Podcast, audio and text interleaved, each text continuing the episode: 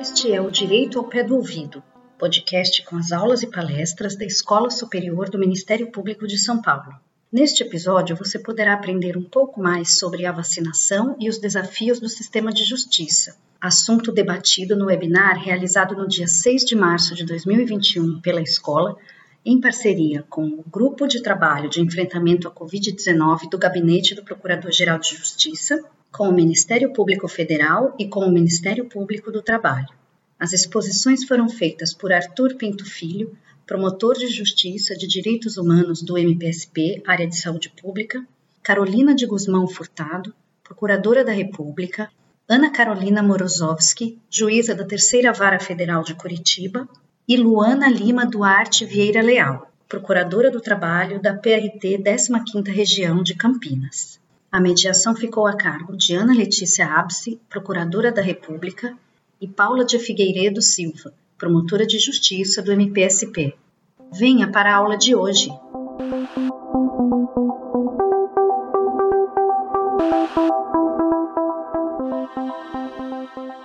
Dia a todas e a todos. Esse é o segundo evento aqui organizado pela Escola do Ministério Público. O anterior foi onde nós pudemos abordar aspectos mais científicos da vacina, aspectos sobre efetividade, aprovação da vacina, distribuição, grupos prioritários. E hoje o escopo do evento é tratar de aspectos jurídicos da vacinação. Para isso contamos aqui com todos que estão aqui, estão na linha de frente, se é que a gente pode dizer, do mundo jurídico da Covid. Estamos todos trabalhando com esse tema, estamos todos na área. E nessa semana, né, é, esse mês de março particularmente difícil para todos nós, acho que o tema da vacina é o que nos dá esperança. Mês em que o aumento da média móvel de óbitos é diário. Ontem tivemos, infelizmente, mais de 1.900 famílias que perderam um ente querido. No dia anterior tinham sido 1.700. Então, nós precisamos muito hoje nos debruçar sobre esse tema, colocar, eu acho, os nossos melhores esforços, as nossas melhores energias, tudo que nós temos de melhor no nosso trabalho para conseguir imunizar a população brasileira e que essa doença que continua matando todos os dias mais de mil brasileiros seja contida. Né? São Paulo, essa semana, finalmente entrou novamente na fase vermelha. Nós estávamos ansiando por uma medida, por mais que a gente saiba que é muito doloroso, que tem aspectos econômicos sérios, nós precisamos proteger a nossa população e, nesse momento, o recurso que, infelizmente, a gente ainda dispõe é o distanciamento social, mas estamos aqui unidos, conscientes da nossa responsabilidade, da nossa obrigação, como o doutor Paulo Sérgio falou, as nossas armas, os nossos, nem mais canetas, né, mas os nossos teclados, tentar proteger da melhor forma possível o Sistema Único de Saúde, nosso grande patrimônio e a nossa população. Eu vou começar a nossa primeira palestrante, a doutora Ana Carolina Morozowski, que é a juíza da Terceira Vara Federal de Curitiba, com competência especializada em saúde e é autora do blog Direito em Comprimidos, que eu já sugiro aqui para todo mundo. Os temas são super atuais, tem gente de todas as áreas escrevendo, né, do mundo jurídico, procurador da República, juízes, promotores. Fica aqui já a dica e vou passar já a palavra para minha querida Carolzinha. Obrigada, obrigada. O, o, tema sobre o qual eu vou falar hoje diz respeito à alocação de recursos escassos em saúde a alocação de recursos em saúde é um tema recorrente, né, dada a limitação do dinheiro, dada a limitação de bens, limitação de pessoal mesmo, e essas escolhas, digamos assim, já são feitas todos os dias, e escolhas trágicas também já têm sido feitas mesmo durante a pandemia, como, por exemplo, na alocação de leitos, etc. Os profissionais de saúde, os gestores, já têm uma certa experiência na hora de decidir para quem conferir um determinado recurso, um determinado bem em saúde, levando sempre em conta questões de bioética, questões de, de medicina, questões do direito e também, muitas vezes, de economia, né?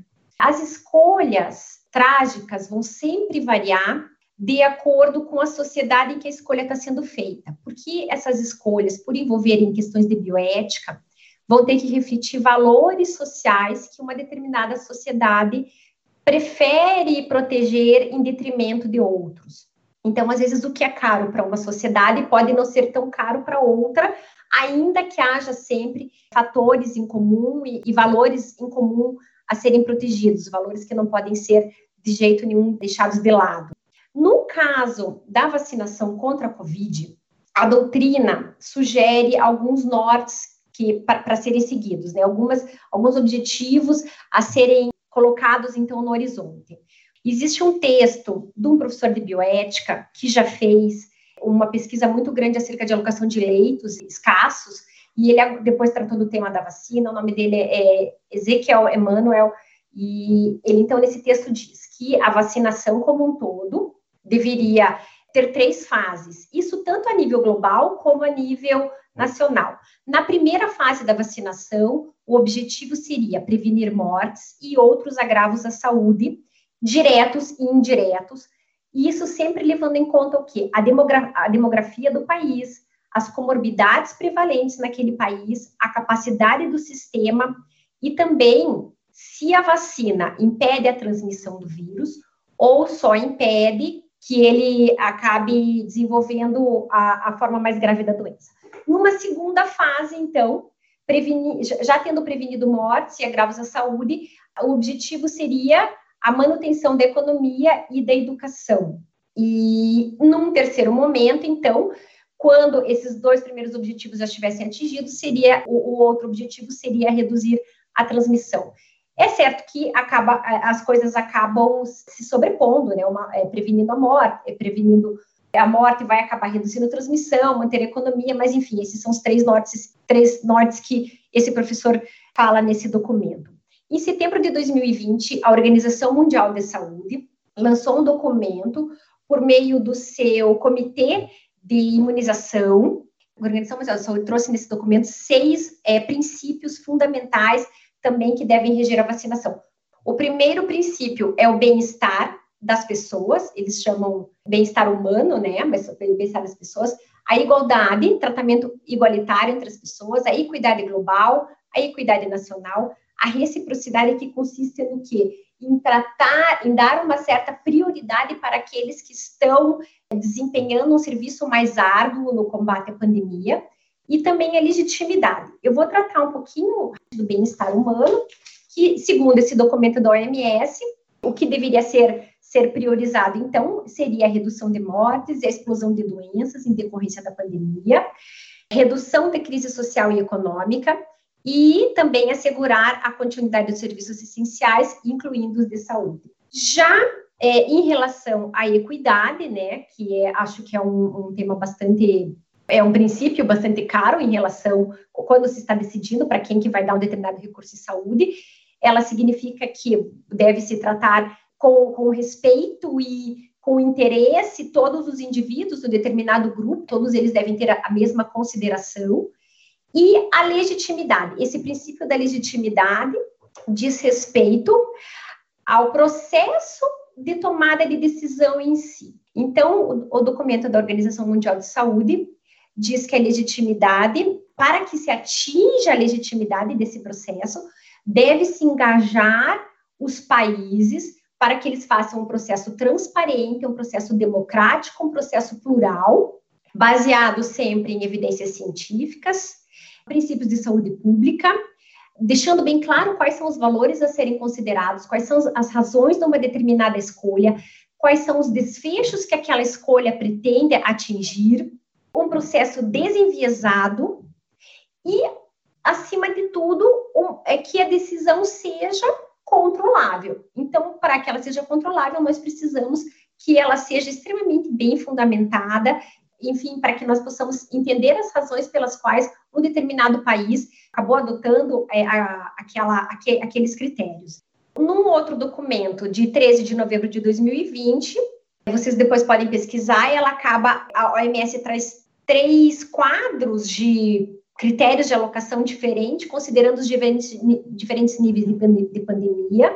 É bastante interessante analisar esse documento de novembro, então, de 2020 da OMS.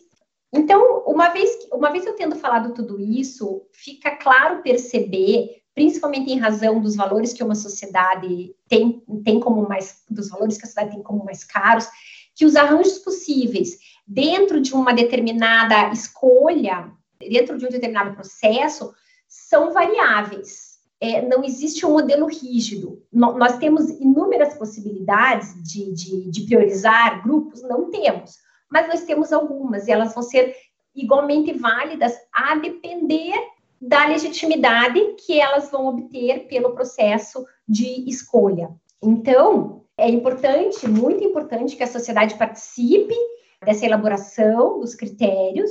Importante que o Ministério Público participe, OAB, o Conselho Federal de Medicina, que está um tanto quanto apático nessa pandemia, mas enfim, se o CFM não participar, CRM, associações, que elas sejam escutadas, que elas sejam ouvidas e que as suas considerações sejam levadas em conta sempre.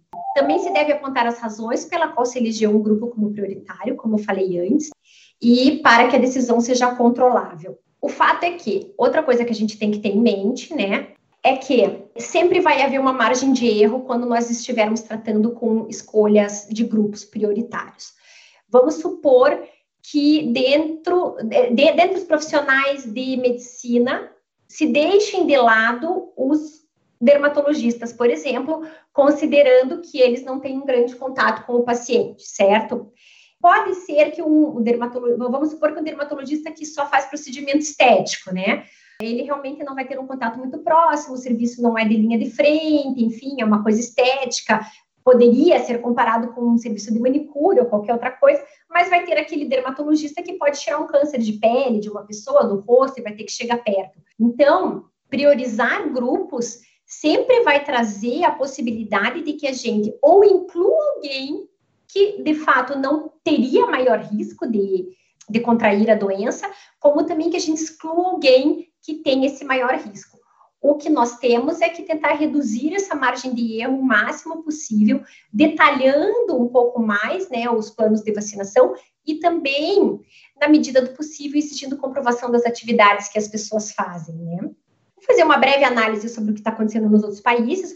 Bom, Lá no Reino Unido, quem fixa as, os grupos prioritários de vacinação contra a Covid é o Sistema Nacional de Saúde inglês, o NHS, por seu comitê de imunização, é bastante interessante, eles têm votação. Quando nós analisamos os, os documentos que estabelecem os grupos prioritários, nós podemos perceber que, perceber que as diretrizes são bem claras, que elas são transparentes e que elas são fundamentadas. Tem até um tópico especial dizendo assim: racionalidade dessa decisão. A última, a última recomendação de, de prioridades é de dezembro do ano passado. E uma coisa muito interessante no Reino Unido é que eles não eles não exauriram os grupos prioritários, eles escolheram primeiro ver o tanto de doses que eles têm, quantos grupos vão poder ser atingidos, e aí fixar apenas parcialmente esses grupos, porque eles falaram que com o avanço da ciência, com o avanço da própria vacina, aqueles grupos que estão lá para que, né, que podem ser que sejam vacinados mais para frente, também mudem. Então, é bastante interessante se nós formos ver o que eles fixaram hoje, eles têm bem menos grupos fixados do que os outros países.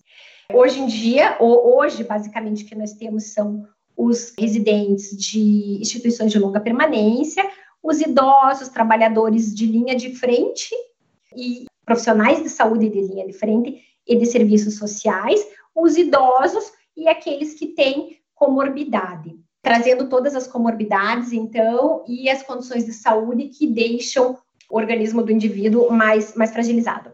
Nos Estados Unidos, o plano de vacinação hoje em dia está na primeira fase, a, a, primeira fase se subdivide em A, B e C. Na primeira estão os profissionais de saúde e os trabalhadores e moradores de instituições de longa permanência.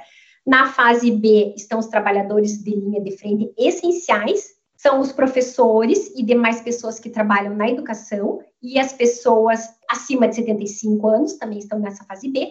E na fase B entram as pessoas de 65 a 74 anos, e as pessoas de 16 a 64 que têm comorbidades, bem como os demais trabalhadores essenciais que não trabalham na linha de frente. Então, os professores nos Estados Unidos são considerados trabalhadores de linha de frente essenciais.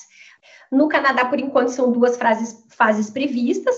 Os professores estão para serem vacinados só na segunda fase, que se dará entre abril e julho, depois de vacinar os idosos de até 70 anos Na Irlanda, é, existe uma categorização bastante interessante, que eles mesclam muito as categorias. Então, eles pegam, eles, eles analisam bem direitinho os fatores de risco, aquilo que traz mais risco ou não. Então, eles põem os idosos mais, mais os idosos mais idosos, aí põe uma categoria profissional, aí põe os idosos menos idosos, outra categoria profissional. Então, eles não, não, não, não, não vacinam assim, os idosos todos de uma vez, igual a gente, a gente planejou aqui. É muito interessante de, de ver o plano de vacinação da Irlanda.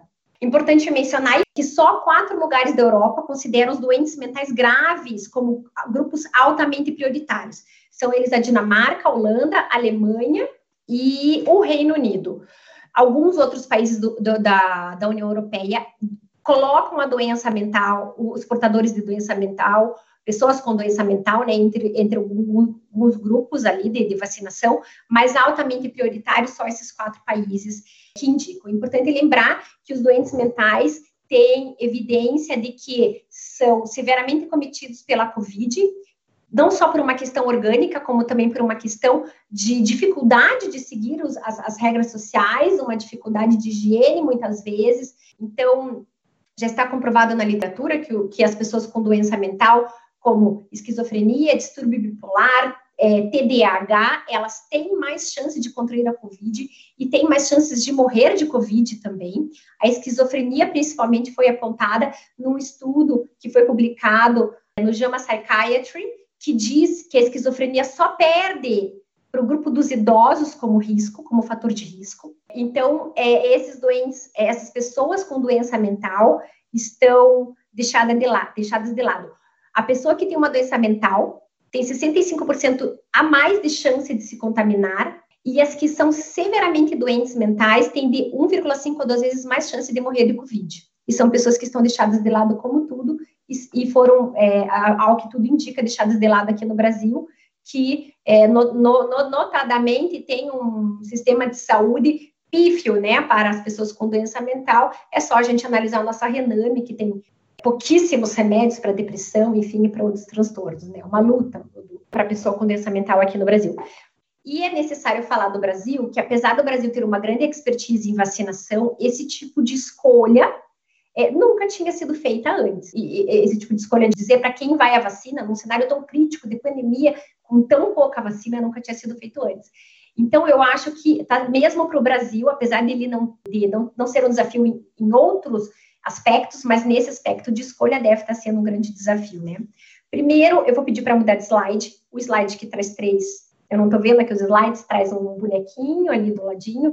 Então, o primeiro, um primeiro grande defeito do nosso Plano Nacional de Imunização, que foi é, lançado em janeiro, né? Ele foi lançado em primeiro e depois foi, foi, foi corrigido, é que falta detalhamento no plano de saúde, no, no Plano Nacional de Imunização. Ele é bastante falho, não só, é, por ser bastante falho, municípios e estados ficam, às vezes, sem saber o que fazer e adotam estratégias diferentes de imunização, dizendo que estão seguindo o Plano Nacional de Imunização. É importante dizer que os estados e os municípios podem seguir outros, outros critérios, né, que não sejam os do Plano Nacional de Imunização, mas mesmo seguindo o plano, achando que está seguindo o plano de imunização, eles podem estar fazendo, fazendo coisas diferentes justamente em virtude da falta de, de detalhamento. Ao meu ver, houve uma falta de participação da sociedade, na medida em que, é, veja, nem estados e municípios sabem direito o que está no plano, né? muito menos os cidadãos, os cidadãos não estão não, não, não sabendo o que está tá lá, o que foi escolhido, como que foi escolhido, por que foi escolhido. E uma grande falha também é que não existe justificativa extensa, adequada das escolhas, né? O Plano Nacional de Imunização, fala dos profissionais de saúde e os coloca bem em cima, né, na, nas, nas prioridades. Porém, acaba fazendo uma salada, porque põe muita gente ali que não vai estar na linha de frente, muito menos vai estar trabalhando com, com saúde, né? Então, põe ali, por exemplo, educadores físicos, nutricionistas, etc., psiquiatras, a gente soube de muita gente que nem trabalha, que está vacinando. Porém, quando ele detalhou a pedido do STF, isso foi ontem, o, detalhou entre aspas, né, o Plano Nacional de Imunização, ele diz assim: veja, como nós não temos vacinas para atender a todos os profissionais de saúde, nós vamos priorizar aqueles que estão em linha de frente. Depois nós vamos voltar para os outros. mas não explica quando é esse depois. Se é depois que imunizar os de linha de frente ou se é depois que imunizar todas as outras prioridades.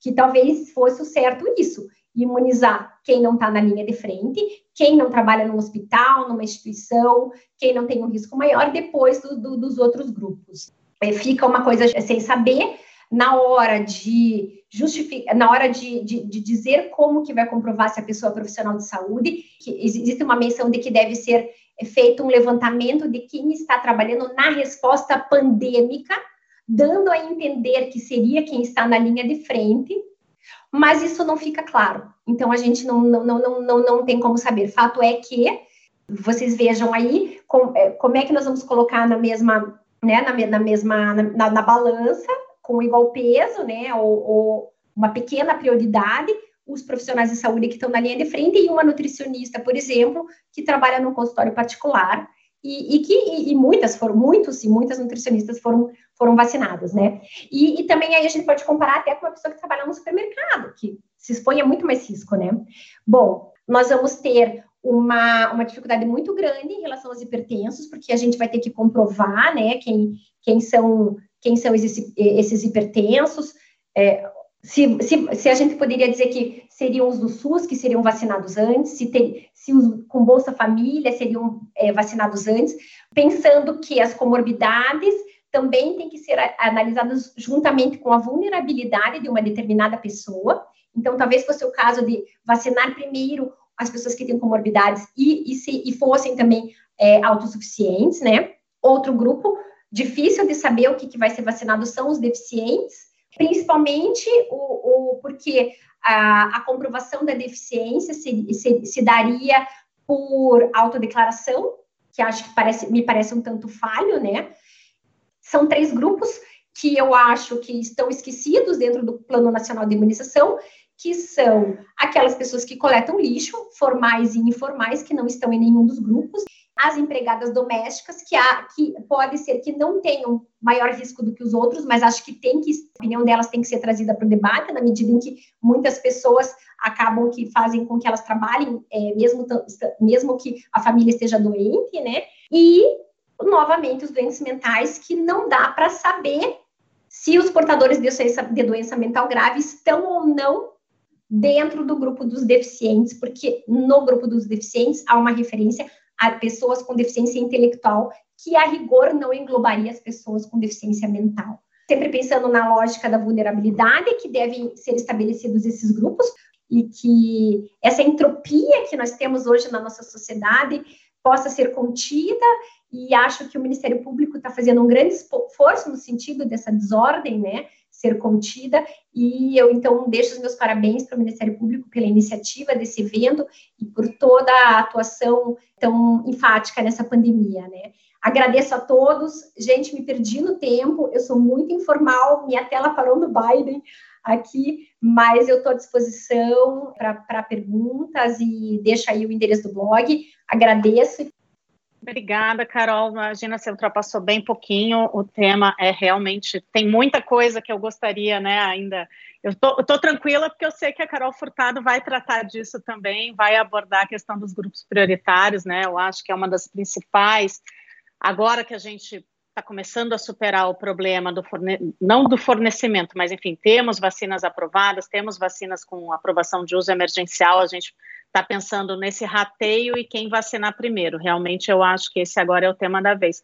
Bom, eu vou dar sequência aqui com a Xará, com a Xaró da Ana Carolina, quase a Carolina de Guzmão Furtado, que é procuradora da República, atualmente está na Procuradoria Regional do Direito Cidadão em Pernambuco, é titular do sétimo ofício da Procuradoria de Pernambuco com atribuição em matéria de saúde pública e tem sido para mim um verdadeiro aprendizado e um prazer trabalhar com a Carol ao longo de toda essa pandemia. A gente se uniu, né, Carol, no desespero, a gente tem trabalhado junto já há bastante tempo e eu posso sempre contar, né, para mim é uma alegria poder sempre contar com a opinião da Carol. E eu estou muito feliz que ela está aqui hoje e vai conseguir tratar com a gente também, dar continuidade a essa fala da Carol em relação a grupos prioritários e outro tema e outros temas, tá bom? Então vou passar para você, Carol. Bom dia a todas e todos. Obrigada, Ana pelas palavras generosas, obrigada pelo convite, muito obrigada à Escola Superior do Ministério Público de São Paulo também pelo convite. Cumprimento todos, todas as minhas colegas e colegas que, que estão aí. E estamos aqui hoje para tratar de vacinação e os desafios do sistema de justiça. Quando a gente pensa em vacina no nosso contexto, é, vacina é uma palavra de esperança nesse contexto. A colega Ana Carolina acabou a fala dela falando nisso, falando em esperança, mas ao mesmo tempo estamos num momento muito ruim, talvez o pior, da pandemia no Brasil. Eu vou tentar trazer aqui, fazer primeiro um apanhado das normas jurídicas que têm guiado, norteado a atuação do ministério, dos ministérios públicos por seus vários ramos na pandemia e do sistema de justiça como um todo. E vou tentar apresentar também o que tem sido os nossos desafios na prática, né, no dia a dia de atuação aí em saúde pública.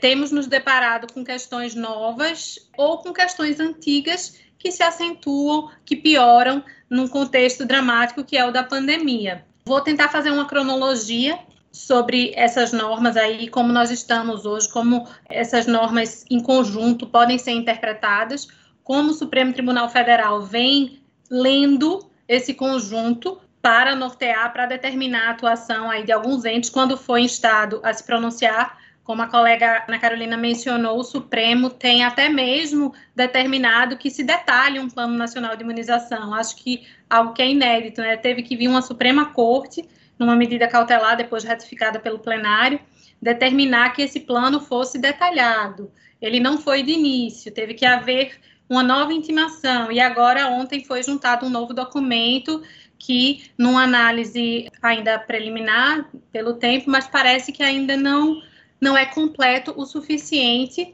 para um enfrentamento adequado desse enorme desafio que temos aí pela frente. Eu vou até mudar um pouco a ordem da minha fala para tentar pegar o gancho nas questões que a Ana Carolina mencionou para que fique mais interessante para quem nos ouve e trazer um pouco desses, desses desafios práticos, né? O que é que o gestor nos traz e como o Ministério Público, seja o Ministério Público Federal em que eu atuo, ou os Ministérios Públicos nos estados, o MPT, enfim, os vários ramos, podem lidar com isso. Já estamos aí há mais de um ano, desde que foi declarada a pandemia pela Organização Mundial de Saúde. Hoje temos, estamos chegando perto aqui no Brasil dos 260 mil mortos, é um número trágico.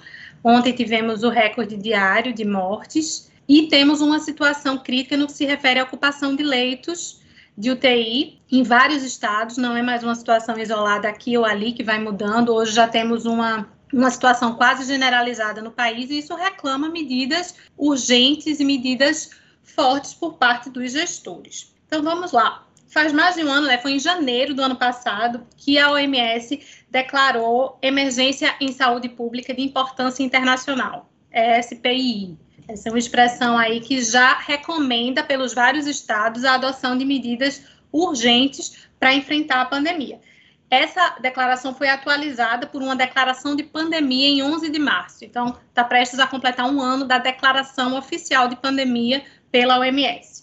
Aqui no Brasil, o estado de emergência em saúde pública de importância nacional, ESPIN, decorrente da Covid-19, foi declarado por portaria do ministro da Justiça em 3 de fevereiro, há mais de um ano também, portanto. Depois disso, veio uma lei a Lei 13.979, de fevereiro também de 2020, que estabeleceu uma série de medidas para enfrentamento da emergência de saúde pública pelos vários entes, União, Estados e municípios, cada qual no, no âmbito de suas atribuições. Esse, portanto, é o diploma legal, digamos assim, a lei da pandemia, a Lei 13.979 de 2020. Ali foram estabelecidas várias medidas, ali estão estabelecidas medidas que podem ser tomadas pelos gestores nas três esferas para contenção do espalhamento do vírus, também para mitigação e depois para ampliação do, da capacidade de resposta do sistema de saúde, como ampliação de leitos de enfermaria, de UTI, contratação de médicos, etc. E há, como eu disse antes, essas outras medidas mais voltadas à contenção, da transmissão do vírus, medidas de fechamento de fronteiras, medidas de restrição da locomoção interestadual ou local mesmo, as chamadas medidas de lockdown, que não devem ser, é, de acordo com a MS, a resposta primária, né? Ela deve vir quando outras anteriores não foram suficientes para frear a transmissão e já colocam a população toda e os sistemas de saúde em grave risco, que é uma situação que já se verificou aqui no Brasil no ano passado e se verifica aqui já em, em várias localidades, tanto assim que os gestores municipais e estaduais já adotaram essas medidas. Há uma série de questões sobre cada uma dessas medidas que merece discussão e debate e que trazem mesmo curiosidade por parte da sociedade e por parte de nós do Ministério Público e do Sistema de Justiça, certamente trazem a necessidade de ponderar interesses em, conflito, em possível conflito em algum momento. Há sempre a necessidade de pelo que diz a nossa Constituição, fazer um, um, uma ponderação entre os direitos em jogo. Eu ouvia na semana passada uma ministra do, do Tribunal Constitucional alemão, ministra Kassel Wolff, que falava sobre o enfrentamento da pandemia na Alemanha. E ela mencionava que é, a cultura jurídica alemã é toda no sentido de qualquer medida que venha a tolher, digamos assim, atingir direitos fundamentais do cidadão, do cidadão devem ser adotadas pelo parlamento, inclusive em nível de re regulamentação. Aqui nós temos um, um, um, sistema um pouco distinto, mas a lei, a lei da pandemia que eu citei, a lei 3.979, ela fez um pouco isso, ela já indicou aí essas medidas, embora, claro, deixe ao final sempre um espaço para regulamentação dentro daqueles limites pelos gestores dos vários estados. A lei é, veio, logo em seguida veio um plano de contingência nacional, que aí é um ato do Poder Executivo, do Ministério da Saúde, e vários estados e municípios criaram seus planos de contingência locais. Esse é, em linhas bastante gerais, aí um, um arcabouço que temos para trabalhar. Nossa Constituição traz o direito à saúde como direito fundamental, é um dos mais importantes, ele tem dupla fundamentalidade, como diz a doutrina, Ingo Salles fala nessa dupla fundamentalidade material e formal, ele é formal porque ele está ali entre os direitos fundamentais do cidadão, como cláusula pétrea, e também materialmente, porque ele é pressuposto para o exercício de vários outros direitos fundamentais de cada cidadão. Então, é evidente que ele ocupa, de acordo com a nossa Constituição, uma posição ali central que deve também esse mandamento constitucional nortear a atuação dos gestores públicos em todas as esferas. A Constituição também trouxe uma repartição de competências entre os entes, entre as várias esferas, e, sem querer entrar muito nos detalhes, há, há o artigo que trata da, da, competência legislativa em matéria de saúde e a competência de atuação, digamos assim, executiva em matéria de saúde, que é comum entre os estados e municípios. O Supremo Tribunal Federal utiliza para tratar dessa repartição de competências desse, no nosso modelo de sistema único de saúde em federalismo de cooperação. Ele pressupõe uma interligação, uma cooperação, como o nome diz, entre os vários entes para enfrentar os desafios da saúde.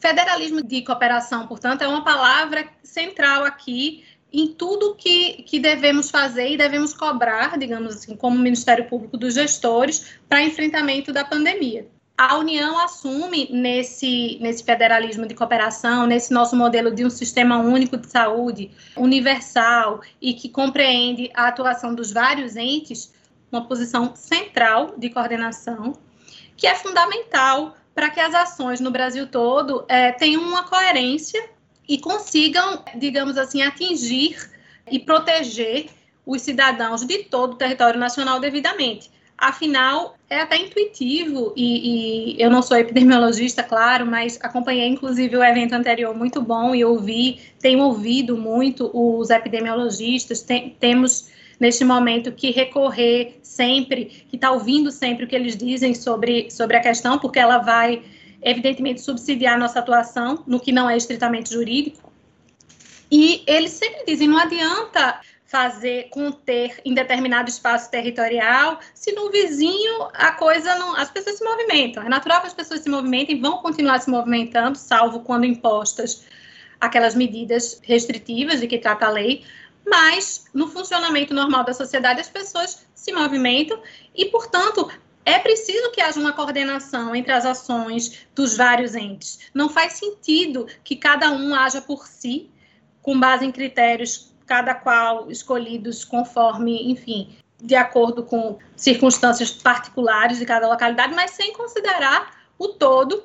E nesse sentido, portanto, o Supremo Tribunal Federal, de novo, foi chamado a conciliar ou arbitrar uma situação logo no início da pandemia, por meio de ADPFs, arguições de descumprimento de preceito fundamental, quando surgiu uma, um debate sobre a possibilidade ou não de estados e municípios decretarem essas medidas restritivas de isolamento social, de lockdown, etc. E naquela ocasião, está muito claro da leitura dos acórdãos, é, é muito simples. O que o Supremo disse com clareza foi que os estados e municípios podem agir, mas isso evidentemente não exime a União de atuar nos termos da lei e da Constituição, no que lhe cabe, na coordenação central, no fornecimento de insumos, de medicamentos, de, enfim, toda a atuação que sempre caracterizou o nosso Sistema Único de Saúde. Isso não é novidade, nós temos um Sistema Único de Saúde desde a Constituição de 1988.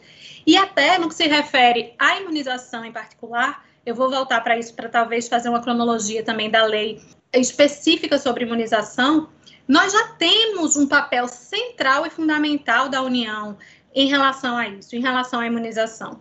Então, não seria nesse momento, nesse momento crítico, que se poderia pensar aí que toda essa questão, seja no que se refere a, ao isolamento social, seja no que se refere à aquisição e distribuição de vacinas, o fato de se autorizar a atuação dos estados e municípios, grife-se, num, num panorama de omissão ou de ação insuficiente do ente federal, isso não exime o ente federal, a União, das suas obrigações constitucionais e legais. Então, isso foi dito com muita clareza pelo Supremo Tribunal Federal, apesar de ter havido um, um divulgação de notícias em sentido contrário, no sentido que teria havido, por parte do Supremo, uma proibição ou uma mitigação do poder de atuação do governo federal, isso não houve, inclusive o Supremo Tribunal Federal já alertou, por meio do seu site, etc., alertou a sociedade de que não, que não houve isso.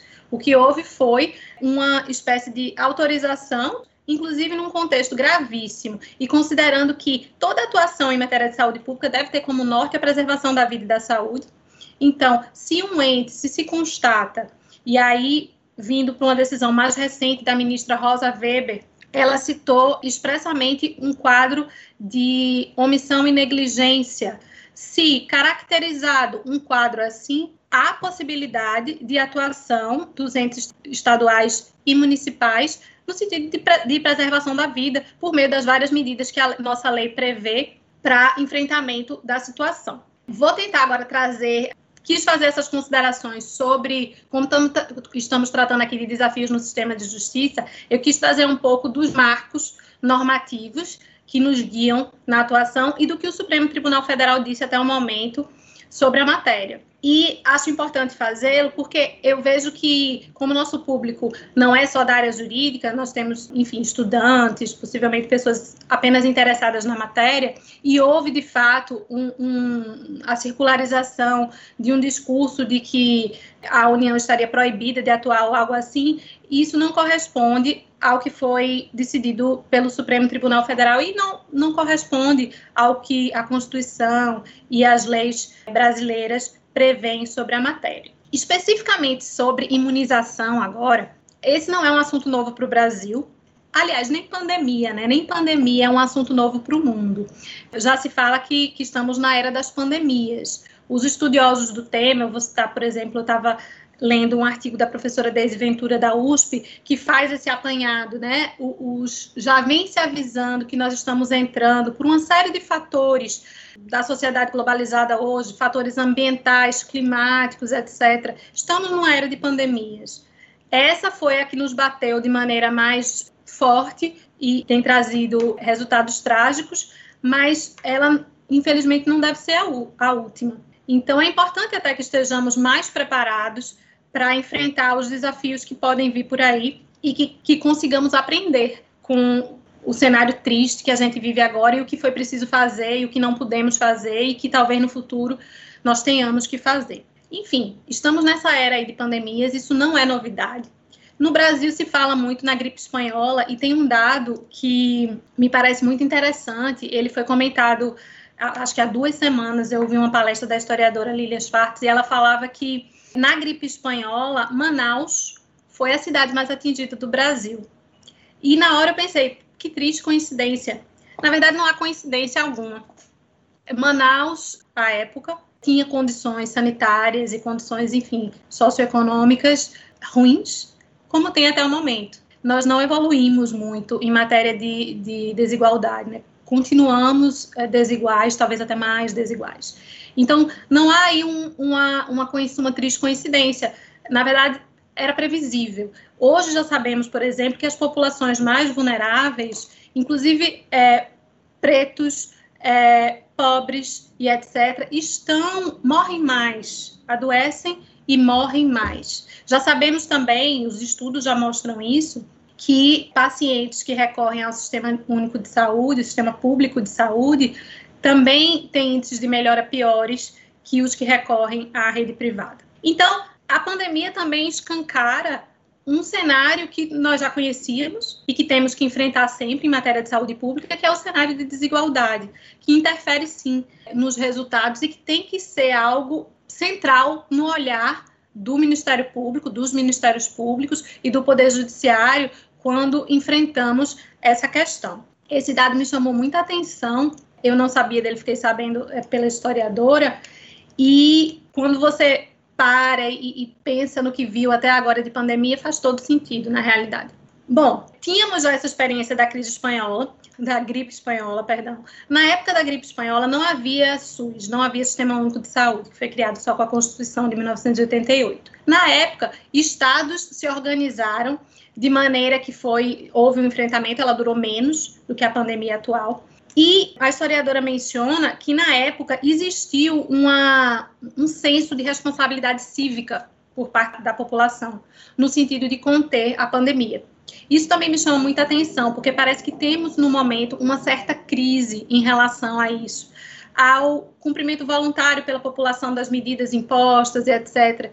Claro que vivemos um momento completamente diferente, a, a, sociedade é outra, temos um espaço público diferente, um espaço público agora que é permeado pela internet, pelas redes sociais, há uma ampla divulgação de notícias falsas, e isso interfere também nessa perspectiva aí social do cumprimento por parte da, da população, esse senso de responsabilidade cívica em parar a pandemia. Bom, desde. Não foi só em 88 que já se centralizou o enfrentamento dessas questões e a criação de um planejamento unificado de imunização. Em 1975, foi editada a lei que instituiu um Plano Nacional de Imunização. Essa lei prevê muito claramente que cabe à União instituir o Plano Nacional de Imunização. Claro que há uma participação das várias esferas na execução, na operacionalização do plano, mas a posição central da União na instituição do Plano Nacional e agora eu entro um pouco para comentar, eu, eu, eu, mencionei antes, quando, quando nós estávamos conversando sobre esse evento, seria interessante trazer uma, uma perspectiva prática do que temos visto em relação a essa definição de grupos prioritários. A doutora Ana Carolina já falou brilhantemente sobre isso, sobre os desafios nisso, os desafios concretos que temos já, como está hoje a situação do nosso plano nacional, como foram fixadas, digamos assim, as prioridades mas eu vou também tentar trazer com base no que já tenho enfrentado aqui localmente. A minha experiência aqui no estado de Pernambuco, que é um estado que vacinou ainda muito pouco, como o Brasil, mas não, não menos do que a média nacional. E que está, assim, o gestor aqui enfrenta, assim, dificuldades já decorrentes de um não detalhamento maior do plano nacional. A Organização Mundial de Saúde tem vários documentos já sobre, sobre essa questão. Tem, inclusive, uma espécie de orientação, guidelines, sobre o manejo, aí, com a distribuição de, vacina, de vacinas em cenário de escassez, que é o nosso. Nós não temos ainda é, vacina em número suficiente para imunizar uma parcela é, relevante ainda da nossa população. Então, acabamos tendo que fazer um esforço maior de detalhamento entre as prioridades, digamos assim. Os nortes principais, é, de acordo com a OMS e, e com os cientistas que tratam da questão, são as populações mais vulneráveis, aquelas que têm o maior risco de agravamento e morte pela doença, e os trabalhadores profissionais que estejam por conta de suas atividades em situação também de maior vulnerabilidade e também de transmissão aí, porque estão nesse, nesse ambiente. Disso aí, esses são, digamos assim, as questões centrais, os norte centrais. O que outros países fazem diante disso? E que desafios surgem também nos outros países? Que diferença existe em relação aos nossos desafios? Bom, é, a doutora Ana trouxe o exemplo do Sistema Nacional de Saúde é, britânico, o NHS, que é, digamos assim, num, num plano internacional, uma espécie de, de, um correlato aí do SUS. Foi, inclusive, um, um, modelo em que se baseou o nosso Sistema Único de Saúde. O NHS tem um, um estudo bastante interessante que eu li há, há pouco sobre as várias atividades profissionais e um grau, eles tentam estipular um grau de risco a que estão sujeitos os respectivos profissionais.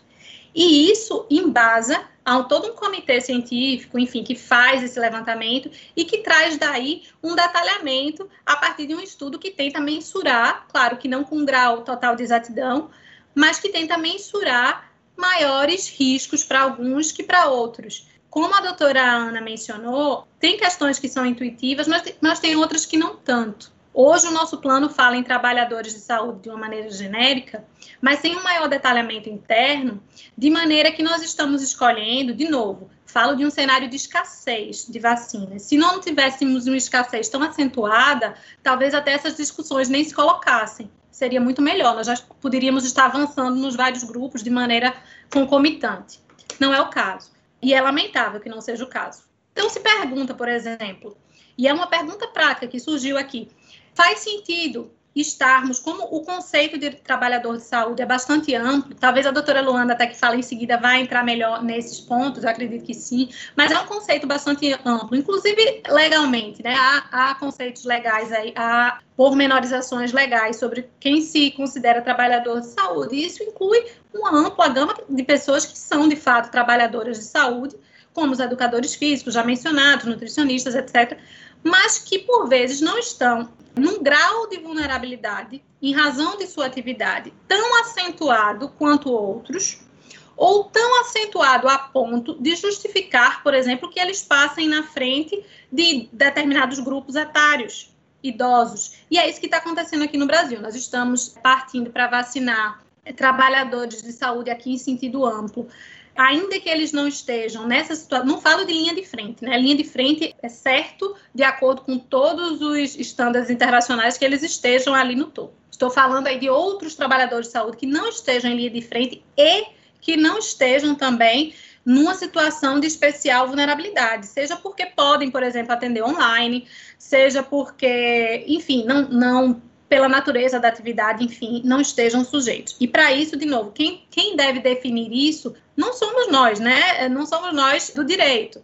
Isso deve ser objeto, como foi no Reino Unido, de um estudo feito por cientistas que podem aquilatar essas questões e tomaram e, o, e daí o gestor tomar uma decisão devidamente baseada em critérios técnicos científicos. Aliás, a tomada de decisão baseada em critério técnico científico é determinada na nossa lei, a lei da pandemia a Lei 13.979 diz que as decisões dos gestores devem ser baseadas em critérios técnicos científicos. De nossa parte, do Ministério Público e certamente do Judiciário, cabe uh, cobrar, cabe aferir se foram observados critérios, critérios técnicos científicos, sejam eles acertados ou não, porque em uma certa medida nós nem sempre vamos conseguir dizer isso agora. Trata-se de uma doença nova e isso é mais um desafio que se coloca para nós mas temos que ver se há uma fundamentação científica e técnica para aquela atuação, para aquele ato do gestor. É isso que me parece que faltou no primeiro plano de imunização apresentado pela União. Me parece que é por isso também que o ministro relator no Supremo, ministro Ricardo Lewandowski, determinou que a União complementasse isso, que trouxesse esses novos elementos. De novo, isso foi trazido ontem, não, até onde eu sei, não houve apreciação ainda pelo ministro, mas vamos ver o, o que vai ser dito sobre.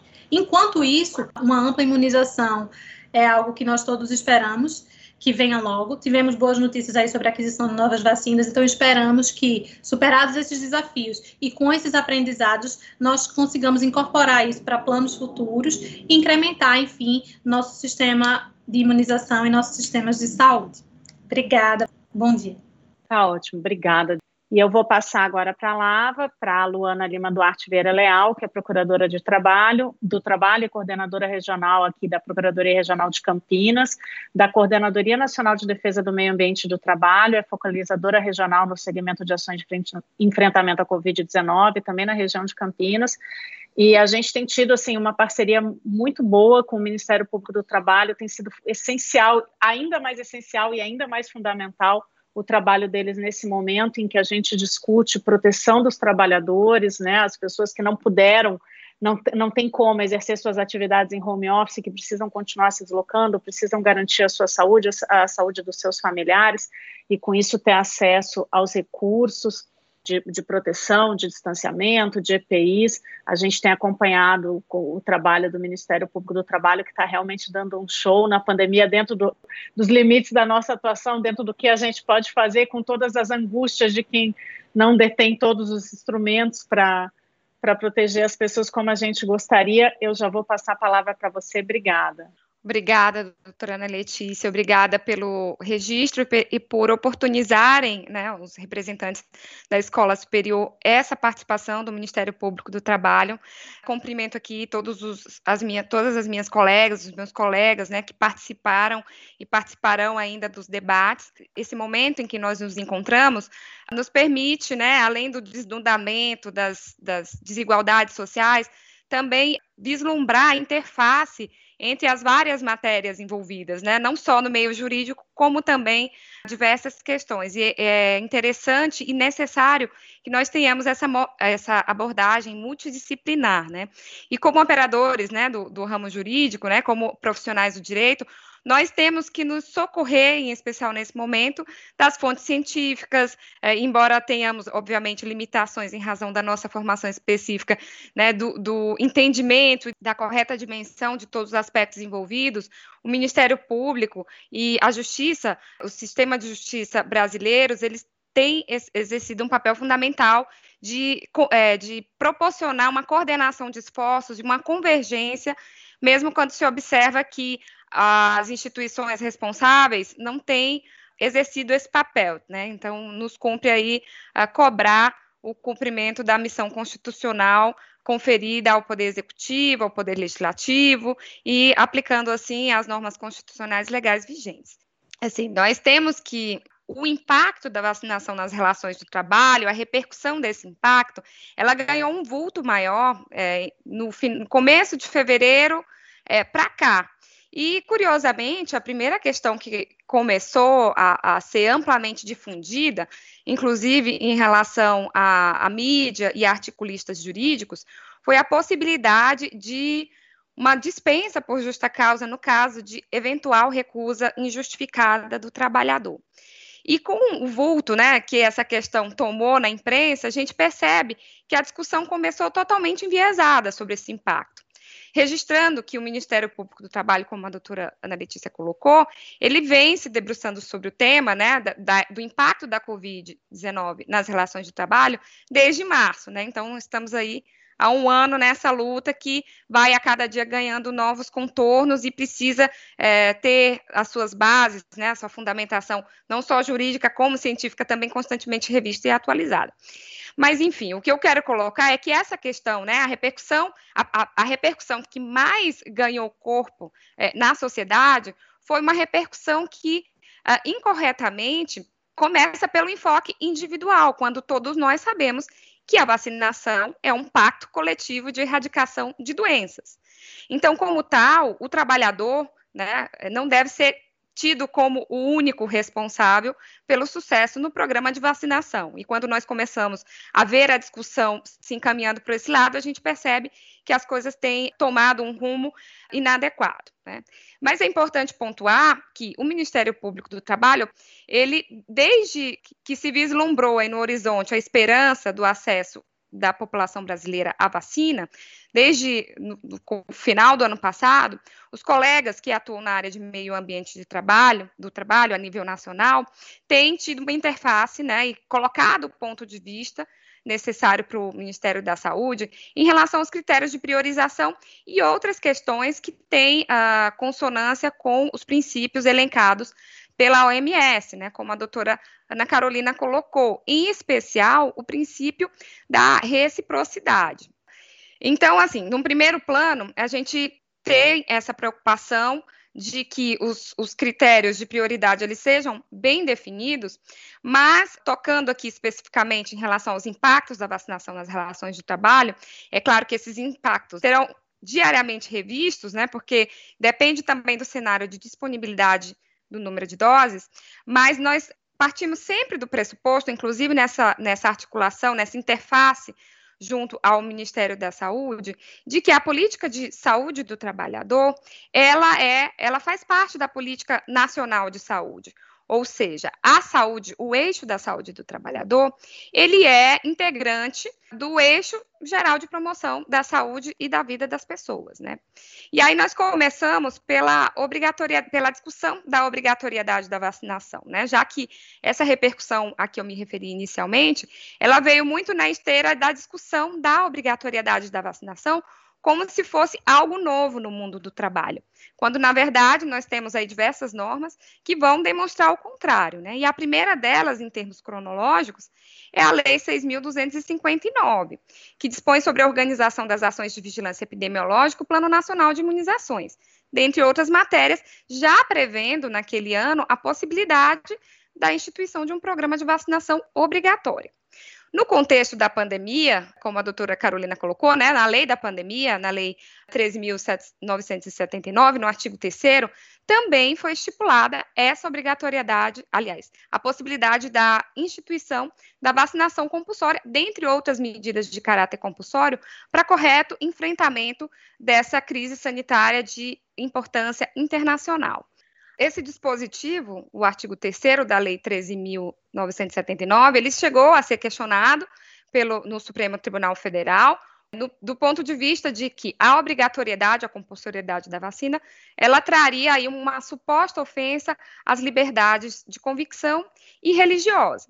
É, e nós sabemos que o, o Supremo se manifestou pela constitucionalidade do dispositivo, ressaltando que a vacinação compulsória ou obrigatória difere de vacinação forçada, mas que isso não impede a instituição de obrigação de, de, medidas indiretas, né, como a restrição ao exercício de determinadas atividades ou a frequência a determinados locais, que são medidas que podem ser adotadas pelos entes federativos. Né.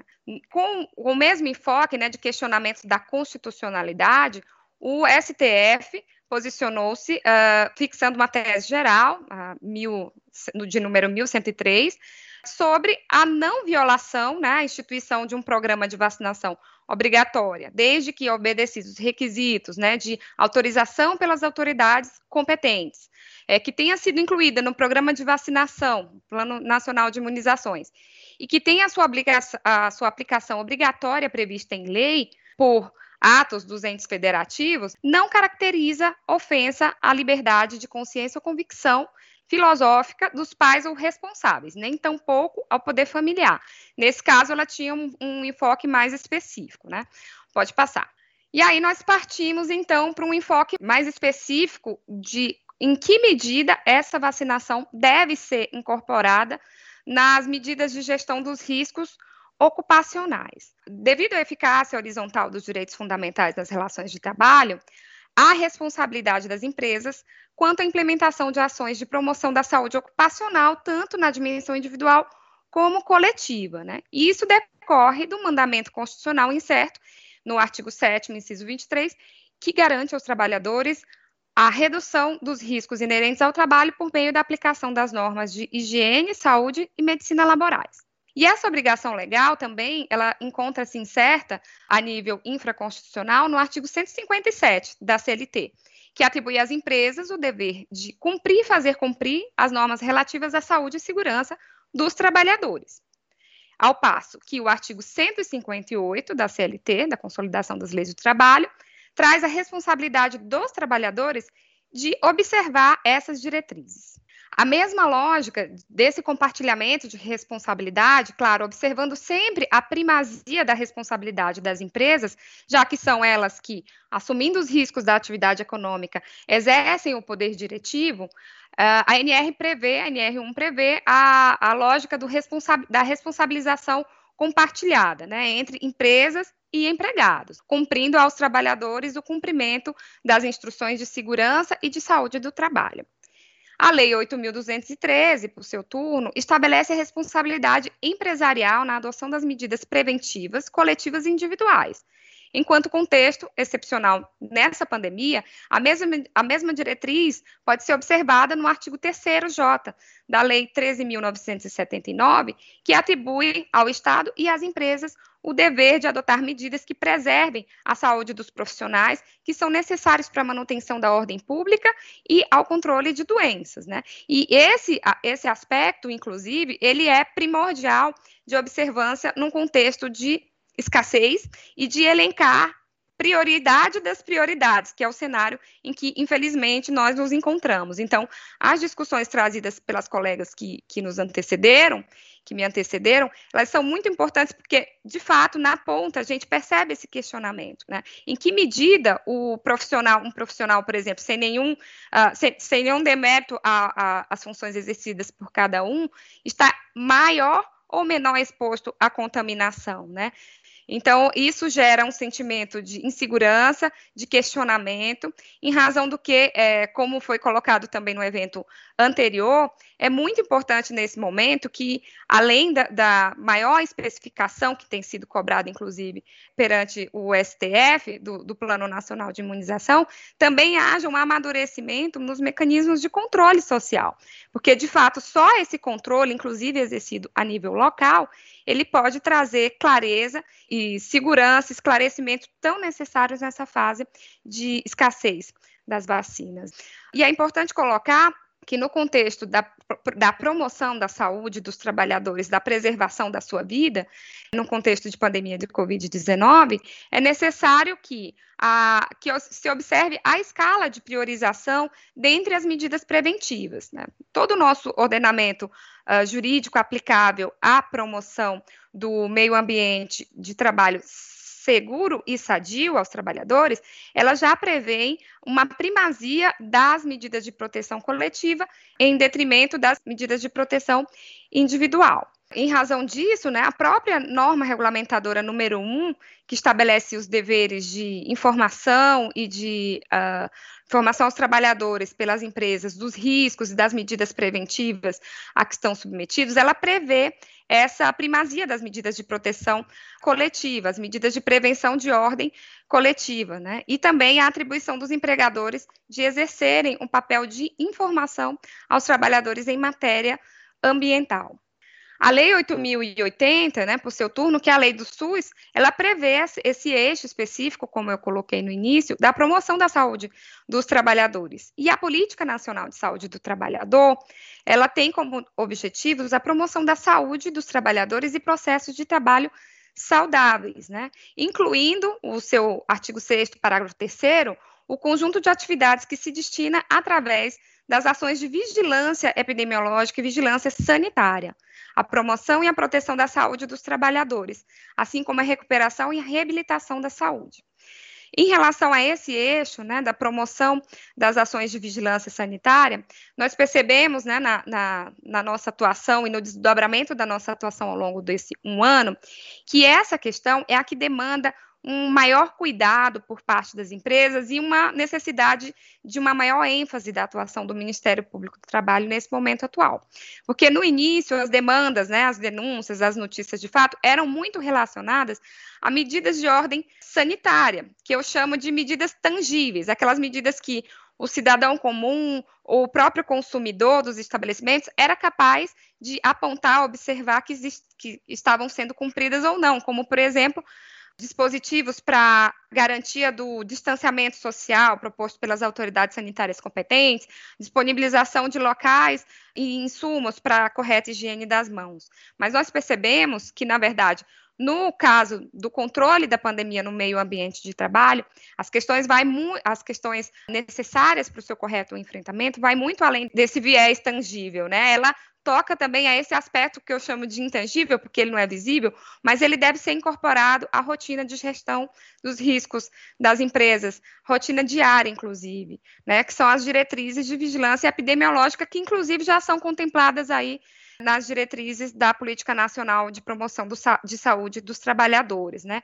Sobretudo com medidas que visem a detecção precoce, o rastreamento dos casos, a busca ativa de casos confirmados entre trabalhadores, afastamentos preventivos, testagem. Então, todas essas são matérias que são temas que o Ministério Público do Trabalho no curso de suas investigações, tem sido bastante enfático e cobrado o exercício desse papel de vigilância epidemiológica também pelas empresas, né? já que nós sabemos que os espaços de trabalho são espaços coletivos. A necessidade dessa adoção né, das diretrizes de vigilância epidemiológica, ela visa, sobretudo, a quebra das cadeias de transmissão. E, para tanto, deve haver uma conjugação desses fatores de priorização com fatores é, que já estão disponíveis na, na, normativa brasileira amplamente consolidada e aplicada, né, como é o caso do nexo técnico epidemiológico. No nexo, no nexo técnico epidemiológico, nós percebemos que há na classificação e na atribuição de riscos adicionais de comorbidades a determinadas profissões, que há possibilidade da utilização desse, valor, desse valioso critério objetivo sobretudo nas próximas fases, que se espera uma, um avanço na disponibilização do número de doses e que nós vamos aí, se Deus quiser, em breve chegar à fase das comorbidades, que foi o que a colega Ana Carolina colocou, e até superar esses problemas de ordem prática, né, de venda de atestado, de discutir um maior grau de vulnerabilidade entre as pessoas que tenham é, o enquadramento nessa fase das comorbidades, aliando a esse critério das comorbidades é um critério que é objetivo, que é o nexo técnico epidemiológico. Né? Por exemplo, a gente tem no, no NTEP a previsão de que motoristas de transporte urbano, coletivo, intermunicipal, interestadual, eles estão mais propensos a desenvolverem comorbidades relativas, por exemplo, à hipertensão arterial. Né? E nós sabemos que a hipertensão arterial pode ser enquadrada entre as comorbidades que dão ensejo aí à próxima fase de priorização. Então, as empresas têm um papel muito importante nesse contexto, principalmente por meio dos seus serviços uh, especializados em medicina do trabalho, de fazer essa busca ativa entre os profissionais que têm essas comorbidades. E essa, esse papel dessa busca ativa, ele deve ser exercido junto com as empresas, inclusive com as secretarias municipais de educação, para evitar, inclusive, perdas de doses, facilitando, já que a, as empresas têm o conhecimento dessas, dessas realidades dos trabalhadores, elas devem ter esse, esse papel de busca ativa e de propiciar a utilização desses seus dados internos, desses seus cadastros, junto com o, as secretarias municipais de uh, saúde, né, auxiliando assim nesse esforço. O Ministério Público do Trabalho também, ele tem desde o início, né, antes mesmo de se, se vislumbrar aí no horizonte a questão da vacinação, recomendado que as empresas revisem os seus programas de controle médico de saúde ocupacional e o programa de prevenção dos riscos ambientais, porque esses programas é que norteiam as atuações concretas das empresas na prevenção dos riscos ambientais. E a necessidade de revisão do programa de controle médico de saúde ocupacional, ela é um, um consenso porque já existem normas regulamentadoras, como exemplo, as que regem as, as normas de saúde e segurança dos profissionais de saúde, que prevêem a obrigatoriedade de instituição de um programa de vacinação para os profissionais de saúde. Isso por meio do fornecimento das vacinas a cargo do próprio empregador. Enquanto, por exemplo, a NR31, que versa sobre as condições de trabalho no meio rural, prevê a necessidade de que os empregadores garantam o acesso dos trabalhadores rurais às vacinas antitetânicas disponibilizadas na rede pública de saúde.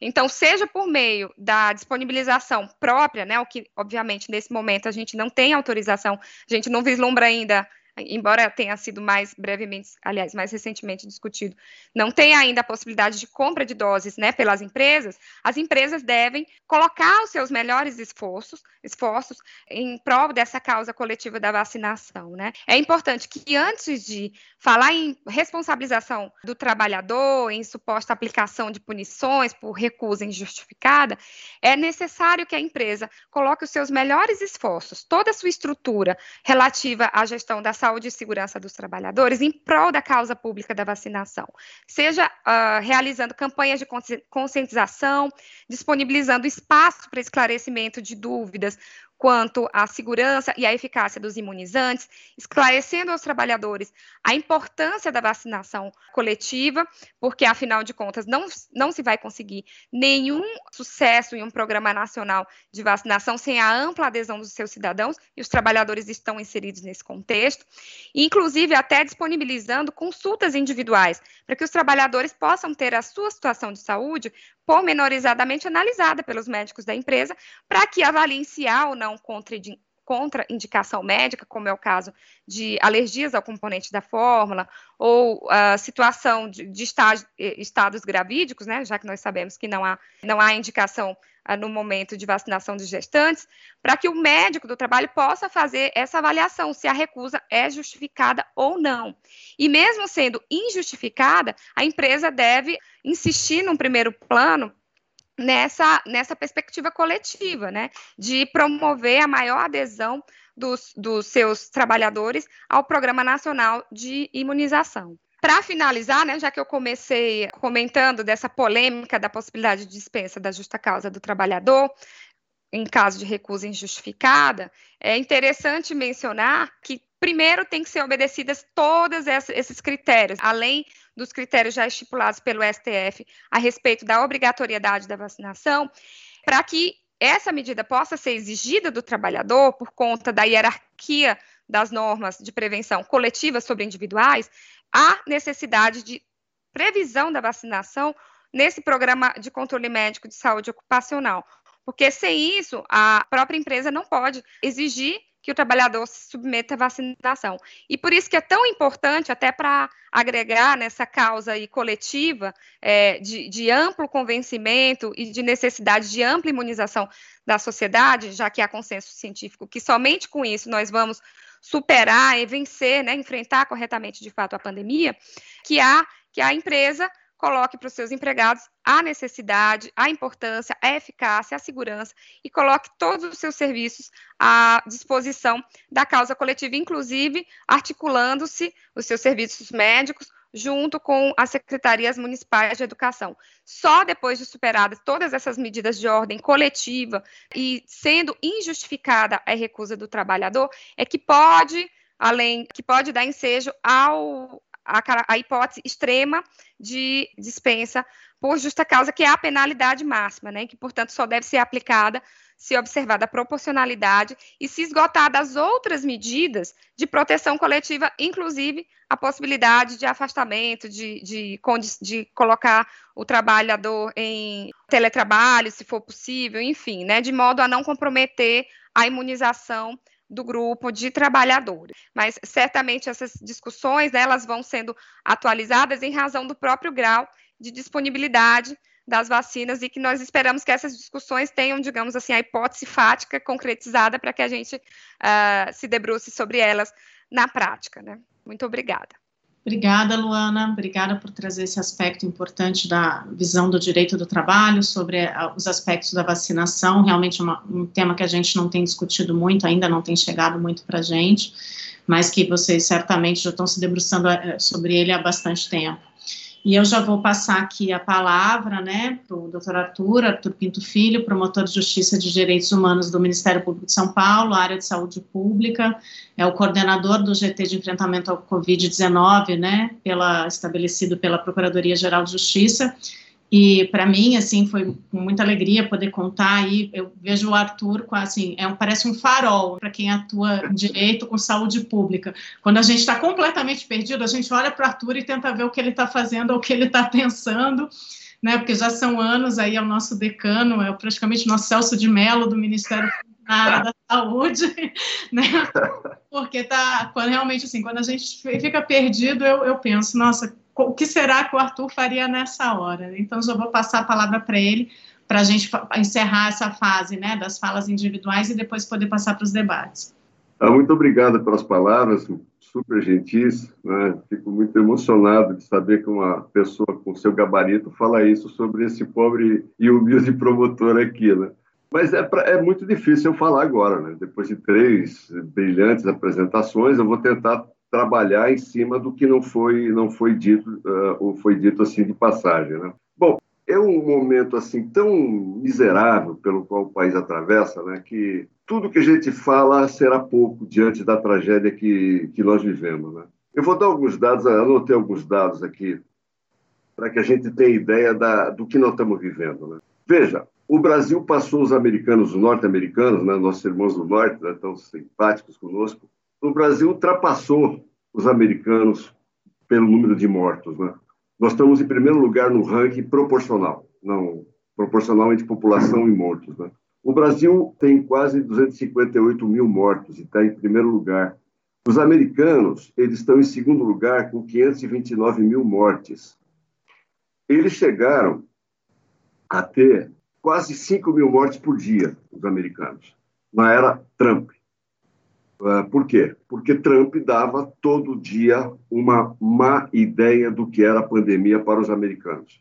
Então, essa coisa do presidente, do que vem do presidente, isso é extremamente importante em todos os países. Biden, quando chega, não, não, não quero dizer que Biden é santo, de jeito nenhum, porque nós sabemos que não é, mas quando chega, falando exatamente da pandemia, ele muda a chave e começa a falar da necessidade de uso de máscara, ele só aparece com máscara, a vice-presidenta também, e assim para frente.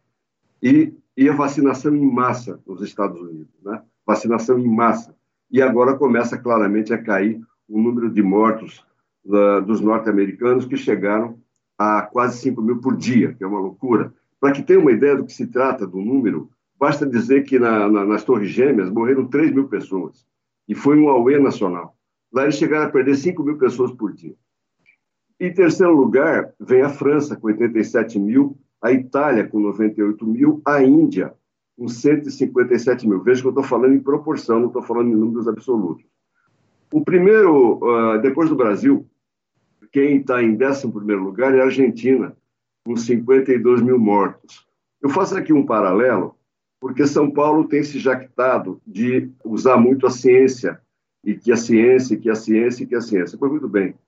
São Paulo, que tem a população de 44 milhões de pessoas, exatamente igual à da Argentina, muito próximo da Argentina, já morreram 60 mil pessoas, enquanto a Argentina morreram 52 mil pessoas. Então, São Paulo estaria nesse ranking de país à frente da Argentina. Então, há algo errado, há algo equivocado na ação desencadeada no estado de São Paulo, porque está se morrendo muito aqui. E, eu suspeito que a política tem entrado na ciência, é, quando se percebe ontem que é, se decretou o estado, a fase vermelha mais restritiva na, na, no estado de São Paulo e as igrejas é, podem abrir. Qual é a, a necessidade das igrejas estarem abertas? Quem acredita em Deus ou Cristo sabe muito bem que ele estará em todos os lugares não precisa ser dentro de uma igreja para que se pague o dízimo. Então, há uma questão que precisa ser muito bem pensada, até onde vai a ciência, até onde vai a política, inclusive no estado de São Paulo. Nós somos o segundo país do mundo em que as, as pessoas colocam restrições à, à entrada de brasileiros.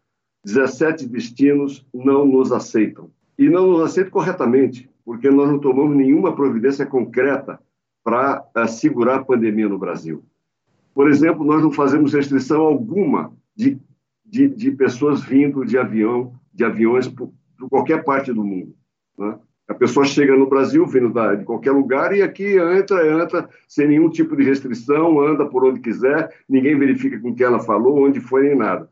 Quem acompanhou o que aconteceu agora no Mundial, no Catar, no Mundial de Clubes, verificou os jornalistas brasileiros muito incomodados, porque lá vigora uma lei que qualquer estrangeiro que chegue tem que ficar 14 dias fechado dentro de um quarto de hotel, sem contato com ninguém, eh, nem com camareiras, com ninguém, só recebe alimentação e ele só vai sair se depois de 14 dias ele não apresentar doença. Isso qualquer país que se dá o respeito, que respeita o seu povo, faz. Aqui não, aqui não há nenhum tipo de compromisso nesse sentido. Então, veja, o Brasil é o primeiro no ranking de mortes. E no ranking de vacinação, qual é o nosso lugar? O nosso lugar é o quadragésimo país que mais vacina. Nós vacinamos até agora, pelo menos até ontem, 3,3% da população com a primeira dose da vacina e 1%, 1% da, primeira, da segunda dose. Veja, quadragésimo lugar, estando em primeiro lugar na quantidade de mortos. Alguém fala, não, mas a questão é da direita e da esquerda. Né? É, no Brasil, é, há imbecis, com toda franqueza, que ainda coloca a questão da pandemia numa luta ideológica. Só um imbecil para imaginar uma coisa dessa. Vamos pegar o caso de Israel. Israel, que segundo o nosso presidente tem o Benjamin Netanyahu, um primeiro-ministro, não se pode dizer que o primeiro-ministro de Israel seja um comunista. Ao contrário, é muito próximo de, da, da ultradireita mundial. E mesmo lá, o Benjamin já conseguiu vacinar 60% da sua população. É quem mais vacina no mundo. E vejam bem, um homem direitista, um homem que uh, tem um pé quase no fascismo, ele tem feito propagandas na televisão fantásticas. Ele aparece com megafone, gritando para que a população se vacine e que corra para vacinar. Ele fez uma, uma, uma fala, eu vou, eu vou ser literal, diz ele, não seja palhaço, essas vacinas foram aprovadas pelos maiores especialistas do mundo. Isso ele está falando com o povo dele. Não seja palhaço, vá se vacinar. Ele colocou um cachorro abanando o rabo e dizendo, uh, o cachorro questionando ele, se vacinar faz com que os seres humanos cresçam o rabo como fosse cachorro. Então, ele tem feito uh, propagandas, o primeiro-ministro, a liderança de Israel, tem feito propagandas muito importantes e que dão sinal ao povo para que se vacine. E veja, ele protege o povo dele. Né? Agora mesmo ele ia entregar vacinas para os seus aliados ali na, no Oriente Médio e, por pressão popular, ele disse que não vai entregar vacina nenhuma até o povo dele ser ser vacinado completamente. Então, vocês vejam que não se trata de uma luta direita-esquerda, se trata de uma luta entre a civilização e a barbárie. A barbárie que nós vivemos aqui com um único presidente que nega a gravidade da situação no mundo. Não há mais nenhum. Era ele e Trump. Trump saiu, ficou ele. Então, ou ele está certo, ou o mundo está errado. Então, não há dúvida de que o Brasil está sendo, está tendo por conta de um presidente que não tem política pública nacional na questão da vacinação e na questão da Covid, está sendo violentado por políticas públicas equivocadíssimas. Os Estados Unidos já conseguiram vacinar 15,6% do seu povo. O Biden, desde que entrou, tem feito campanhas massivas para que a população americana seja vacinada. E o Biden fez uma coisa que é fundamental ele verificou algumas empresas que estavam uh, com a sua capacidade de produção diminuída e acertou com elas a reversão dessas máquinas para a produção de insumos necessários ou para vacinação ou para uh, equipamento de proteção individual. No começo da pandemia, aqui da Promotoria Justiça e Direitos Humanos da Saúde Pública, nós recebemos uma informação de alguns uh, profissionais da USP que eles estavam desenvolvendo um ventilador extremamente eficiente e muito barato e que eles precisavam de apoio do governo para fazer isso rapidamente. É aquele momento que não tinha ventilador pelo país. E nós também recebemos informação de algumas empresas que elas tinham condição de reverter o seu processo de produção para fazer equipamento é, de proteção individual, máscaras e tal. Nós fizemos uma recomendação em, acho que março, começo de abril, ao senhor governador, que nos respondeu que não aceitava a recomendação de promotores. E, e, e aí deu no que deu aqui em São Paulo. Vejam, o Chile, o Chile já conseguiu vacinar quase 19% do seu povo. O Reino Unido, 30%. Emirados Árabes, 41%. O México, 1,5%. A Turquia, quase 9%. A Rússia, 2,7%. Eu digo isso para lembrar o seguinte: o mundo, e os exemplos estão aí, Portugal e Reino Unido, o mundo tem mostrado que para você controlar essa, essa nova onda da pandemia, duas questões são fundamentais. restrição de deslocamento humano e vacinação em massa. É o que fez o Reino Unido, conseguiu estar tá, tá, tá agora num, num, processo de abertura da sua economia e da, e, e da sua possibilidade de locomoção das pessoas, e Portugal, recentemente, que estava numa situação muito difícil e hoje já está saindo dessa situação, mercê da vacinação e mercê da restrição de locomoção. Nós não fazemos nenhuma coisa nem outra. Nós, nós, nós vacinamos muito pouco, porque não temos vacina. O governo federal se negou a comprar vacina quando podia comprar a preços razoáveis e, e, e de forma massiva. Está comprando na Bacia das Almas agora, para que as vacinas sejam entregues no primeiro lote em junho, outro em setembro. Meu Deus do céu, como é que nós vamos fazer para aguentar quatro meses sem vacina? Nessa situação de pandemia que o Brasil está. Então, há uma política nacional que é absolutamente equivocada e praticamente nenhuma. Eles entregaram aos governadores elaborar política nacional de vacinação e controle da pandemia. Isso não dá certo. Não é possível que assim funcione. Você tem que ter uma estrutura nacional. Bem por isso, os secretários de saúde de todos os estados e do Distrito Federal, por meio do CONAS, entregaram uma, uma carta ao Ministério da Saúde pedindo uma série de providências, dentre elas fechar aeroportos, evitar a comunicação interestadual, enfim. E nós sabemos que isso não será feito porque o Ministério da Saúde tem dito que cumpre ordens do presidente da República. Disse o ministro: alguém manda, ele manda e eu obedeço. Portanto, eu não tenho ministro da Saúde. Nós temos um, um cidadão que é um estafeta do presidente da República.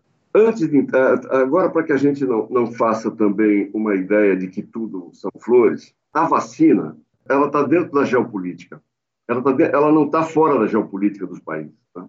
Então, você vê a Rússia e, e, a China fazendo uma política de soft power, ajudando seus aliados. Né? E você vê os americanos fazendo exatamente o contrário. Os americanos rapinam tudo que eles podem do mundo, não dão nada a ninguém, e com isso eles estão se isolando cada vez mais. Biden tenta mudar essa política, mas ela não pode ser mudada tão rapidamente. Alguns exemplos. A Argentina tentou comprar as vacinas da Pfizer, não conseguiu. E alguns jornais argentinos falam que uma das, das, das propostas colocadas na mesa era que é, houvesse possibilidade dos americanos fazerem pesca nas águas territoriais argentinas. Durante essa, essa discussão, vocês viram pelos jornais um, um submarino nuclear argentino nas águas territoriais argentinas e houve um protesto formal do governo argentino. O que fez a Bolívia quando fechou essa porta da Pfizer? Ela correu para a Rússia. E aí tentou articular com a Bolívia e com o México que os três comprassem vacinas a Sputnik V da Rússia para que fosse mais barato e eles tentassem fazer isso. Eles compraram a Sputnik, tanto a Argentina quanto a Bolívia, a, o México ainda está querendo comprar, mas a, a Sputnik ela, ela tem uma produção muito pequena.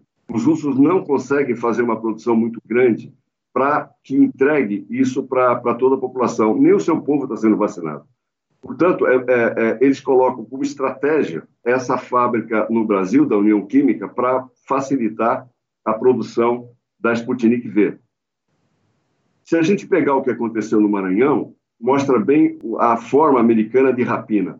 O, o Maranhão, no começo da pandemia, ele comprou EPIs da China, máscaras, etc., e respiradores, e quando foi buscar, percebeu que os Estados Unidos e a Alemanha tinham pago valores maiores e o que eles tinham comprado foi o contrato rompido e isso foi para os Estados Unidos e para a Alemanha. Tanto que o governador do Maranhão, ele conseguiu comprar 107 respiradores e 200 mil máscaras numa ação de guerra. Ele fez uma, um avião ir pela Etiópia, pegar o material sem que os americanos e os alemães percebessem para que não tomassem esses materiais deles. Biden muda um pouco essa política e agora está construindo no interior do Maranhão um, um hospital de campanha. Agora mesmo, para que veja como o México, como os Estados Unidos agem, houve uma conversa Biden com o Obrador, presidente do México, em que o Obrador pede vacinas americanas a Biden. O México, como vimos, vacina muito pouco. Biden disse não, não. Eu vou, eu vou primeiro fazer o nosso, o nosso povo todo receber a vacina, se sobrar eu dou para vocês. Então, veja, nós não podemos esquecer que a, a, a, vacina, a guerra da vacina, também é uma guerra geopolítica. A China, na ideia do soft power, ela, há poucos meses atrás, ela fez um acordo comercial com 14 países da Ásia, dentre eles o Japão, a Coreia do Sul, né, que nunca foram muito aliados da China, e isso vai representar 30% do PIB mundial negociando sem barreiras econômicas. Portanto, a China tem interesse de colocar a sua produção naquela localidade, naquele, no sul da Ásia. E é o que ela está fazendo. A Rússia tem possibilidade de colocar suas vacinas no entorno da Rússia, nos países periféricos da Rússia, e está entrando no sul global. Argentina, Bolívia, agora México, Brasil, porque interessa também aos russos esse tipo de ação. E os americanos? Os americanos estão na deles. E a Europa?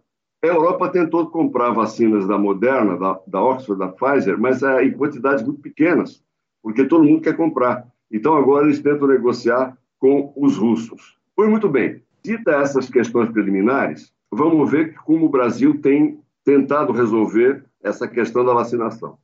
Diante da inércia absoluta do governo federal, o Supremo tenta fazer com que os, prefe os prefeitos e os governadores não fiquem à míngua, não morram.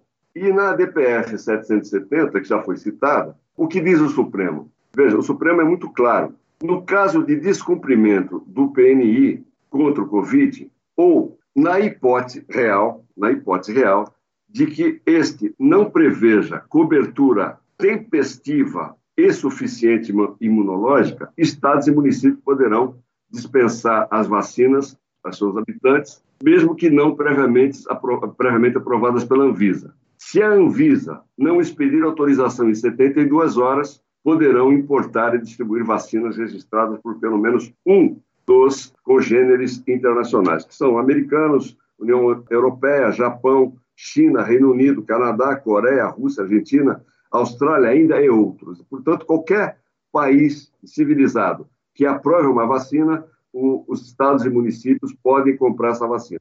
E é o que eles estão tentando fazer de forma muito, muito difícil, porque nesse momento que todo mundo quer vacina, é muito delicado o próprio estado e o próprio município comprar. É muito mais delicado, porque o, o, valor aumenta, porque são menos doses, e isso, isso tem sido feito é, no Brasil. Agora mesmo, o, o, estado, o município de São Paulo está tentando comprar vacinas da Janssen e da, da Pfizer para imunizar sua população. E, mas é muito difícil. Eles estão tentando de todas as maneiras comprar, mas a situação não é fácil para comprar. O, o, o, consórcio de municípios já informou que 649 municípios de São Paulo, do, Brasil, querem também fazer essa compra. E estão tentando de toda maneira fazer compra porque o Brasil não está comprando, o governo federal ignora completamente a gravidade da pandemia e acha que isso pode se esperar, não há pressa, tudo tranquilo, fica bem e tal, faz-se festa, se discute, se brinca.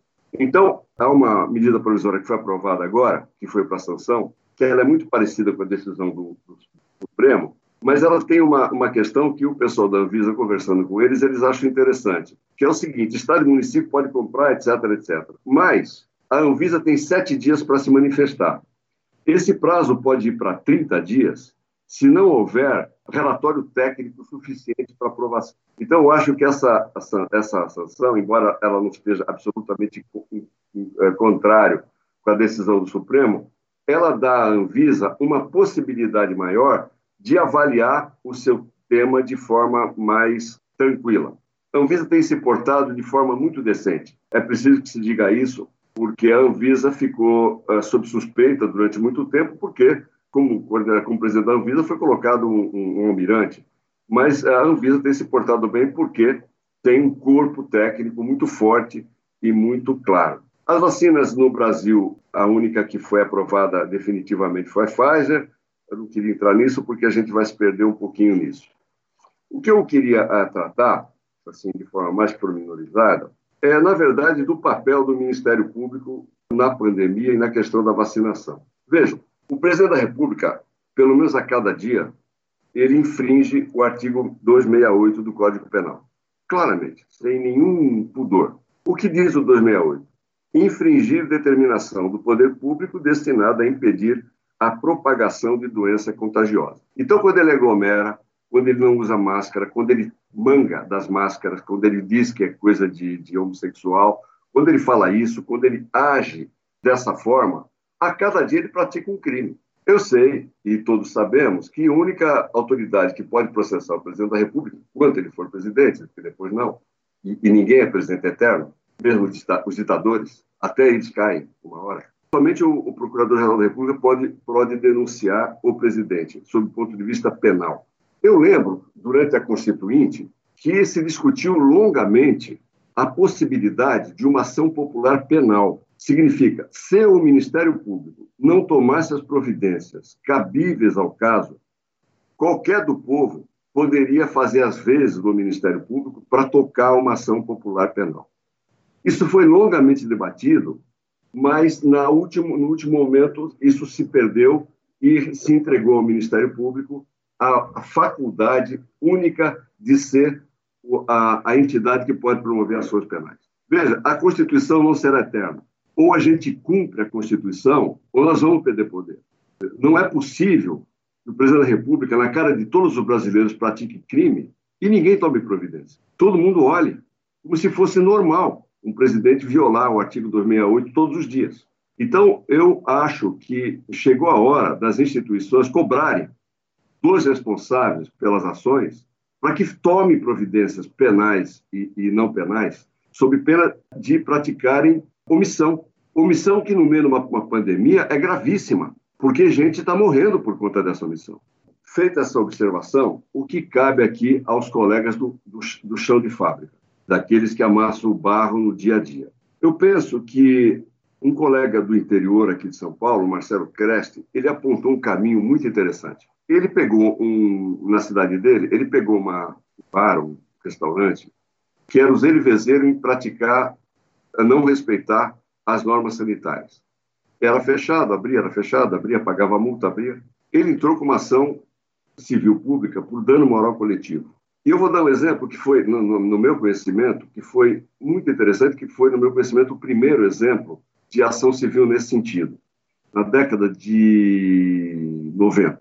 O, um ex-governador de São Paulo, ele pegou alguns mourões da antiga FEPASA, que era a, a empresa ferroviária de São Paulo na ocasião, pegou esses mourões e levou para fazer cerca na sua propriedade. Então, se você fizesse o valor somente dos morões, era uma bobagem, era uma coisa muito pequena.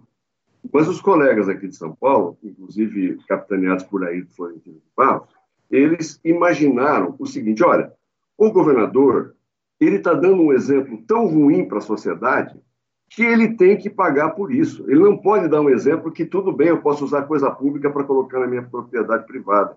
E entrou com uma ação civil pública por dano moral coletivo. E agora o Marcelo Creste faz a mesma coisa.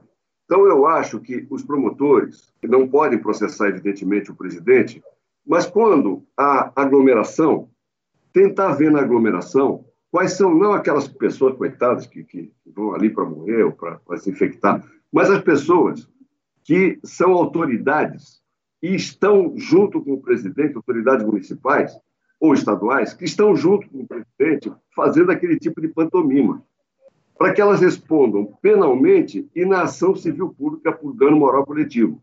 Eu acho que essa, essa estratégia, que a gente poderia colocar como estratégia nacional de, de atuação, ela pode é, evitar o que nós estamos vendo no país, que é o horror.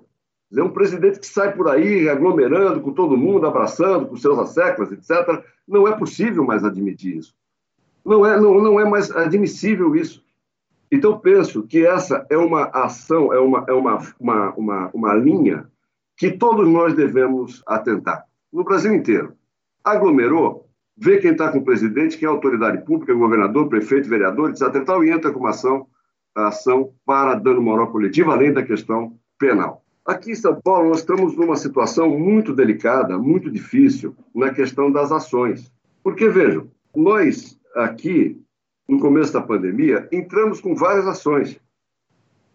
Eu vou lembrar algumas. Uma ação do pessoal da educação para que as crianças tivessem direito a receber uma verba quando as escolas fecharam, para que não morressem de fome.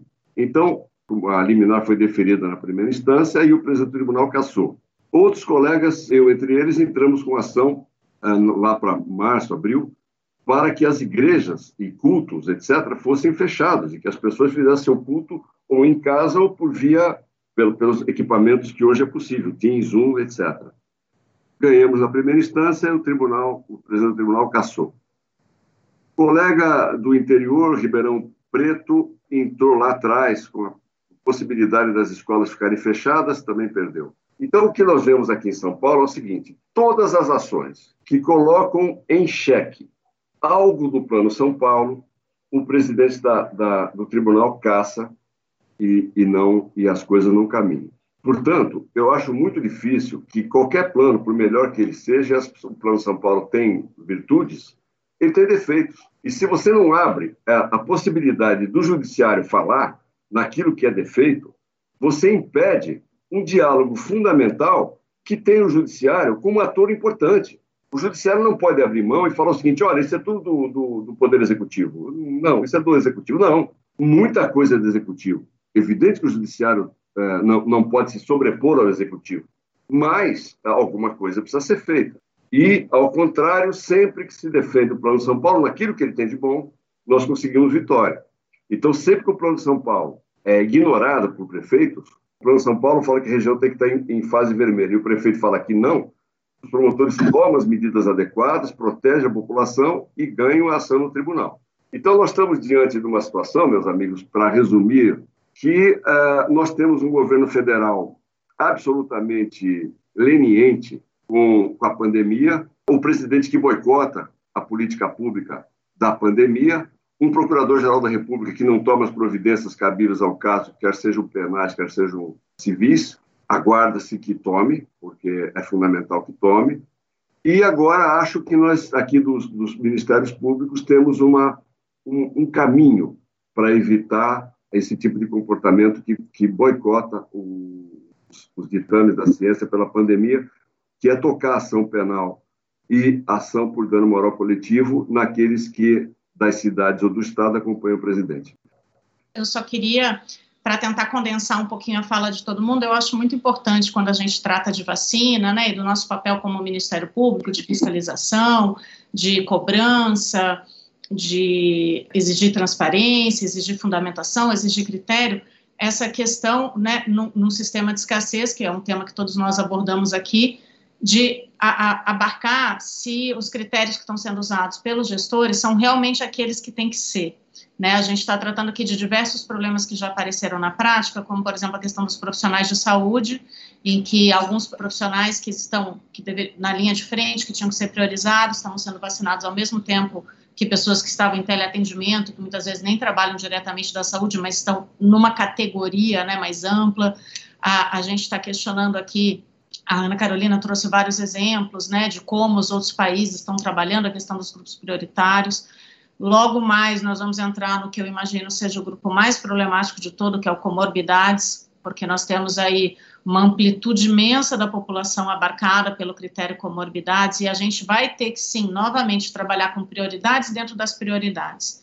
Quem é mais prioritário no grupo das comorbidades, além da questão, obviamente, de, evitar as fraudes, né, que isso a, chegou a aparecer ali rapidamente na, na fala da Carol, na apresentação que ela fez, é muito fácil, a, a gente já fez reunião com o Programa Nacional de Imunização, eles estão falando até de admitir receita médica para comprovação de comorbidade, qual vai ser o critério? Nós estamos trabalhando com falta total de vacina. Toda vacina dada numa pessoa que não está na vez ainda, vai faltar para aquela que já está na vez, né? A gente não está pensando, ah, só vou tomar uma, né? Só uma menos. Não, não é só uma menos. Então, eu queria ver se da fala de vocês, a gente chegou a tratar, assim, eu senti um pouquinho em cada fala, essa questão, a gente tem ali um princípio de equidade e solidariedade que a gente tem que pensar o tempo todo quando a gente fala em vacina. Quem tem que vir primeiro? Eu tenho que ceder, eu tenho que olhar com o olhar de gestor, com o olhar de operador de direito. Quem, todos nós queremos ser imunizados, mas quem nesse momento precisa mais? Quem merece mais essa vacina agora? Quem está mais exposto? Quem mais está sujeito a risco? E a gente não vê aqui, pelo menos até agora, a gente está trabalhando com a questão das populações vulneráveis de uma forma muito pontual, né? Nós consideramos as pessoas institucionalizadas, que realmente é um caso grave, mas que tem um, um paralelo grande na questão da população prisional, que é uma população que ainda não foi abarcada pela vacinação e que está absolutamente sujeita à contaminação. A gente trabalha com um sistema de total ausência de direitos humanos em sistema prisional, as pessoas estão lá amontoadas dentro dos presídios sem nenhuma condição de higiene e sem nenhum atendimento médico, então acho que essa tem que ser uma preocupação grande, um olhar grande do Ministério Público.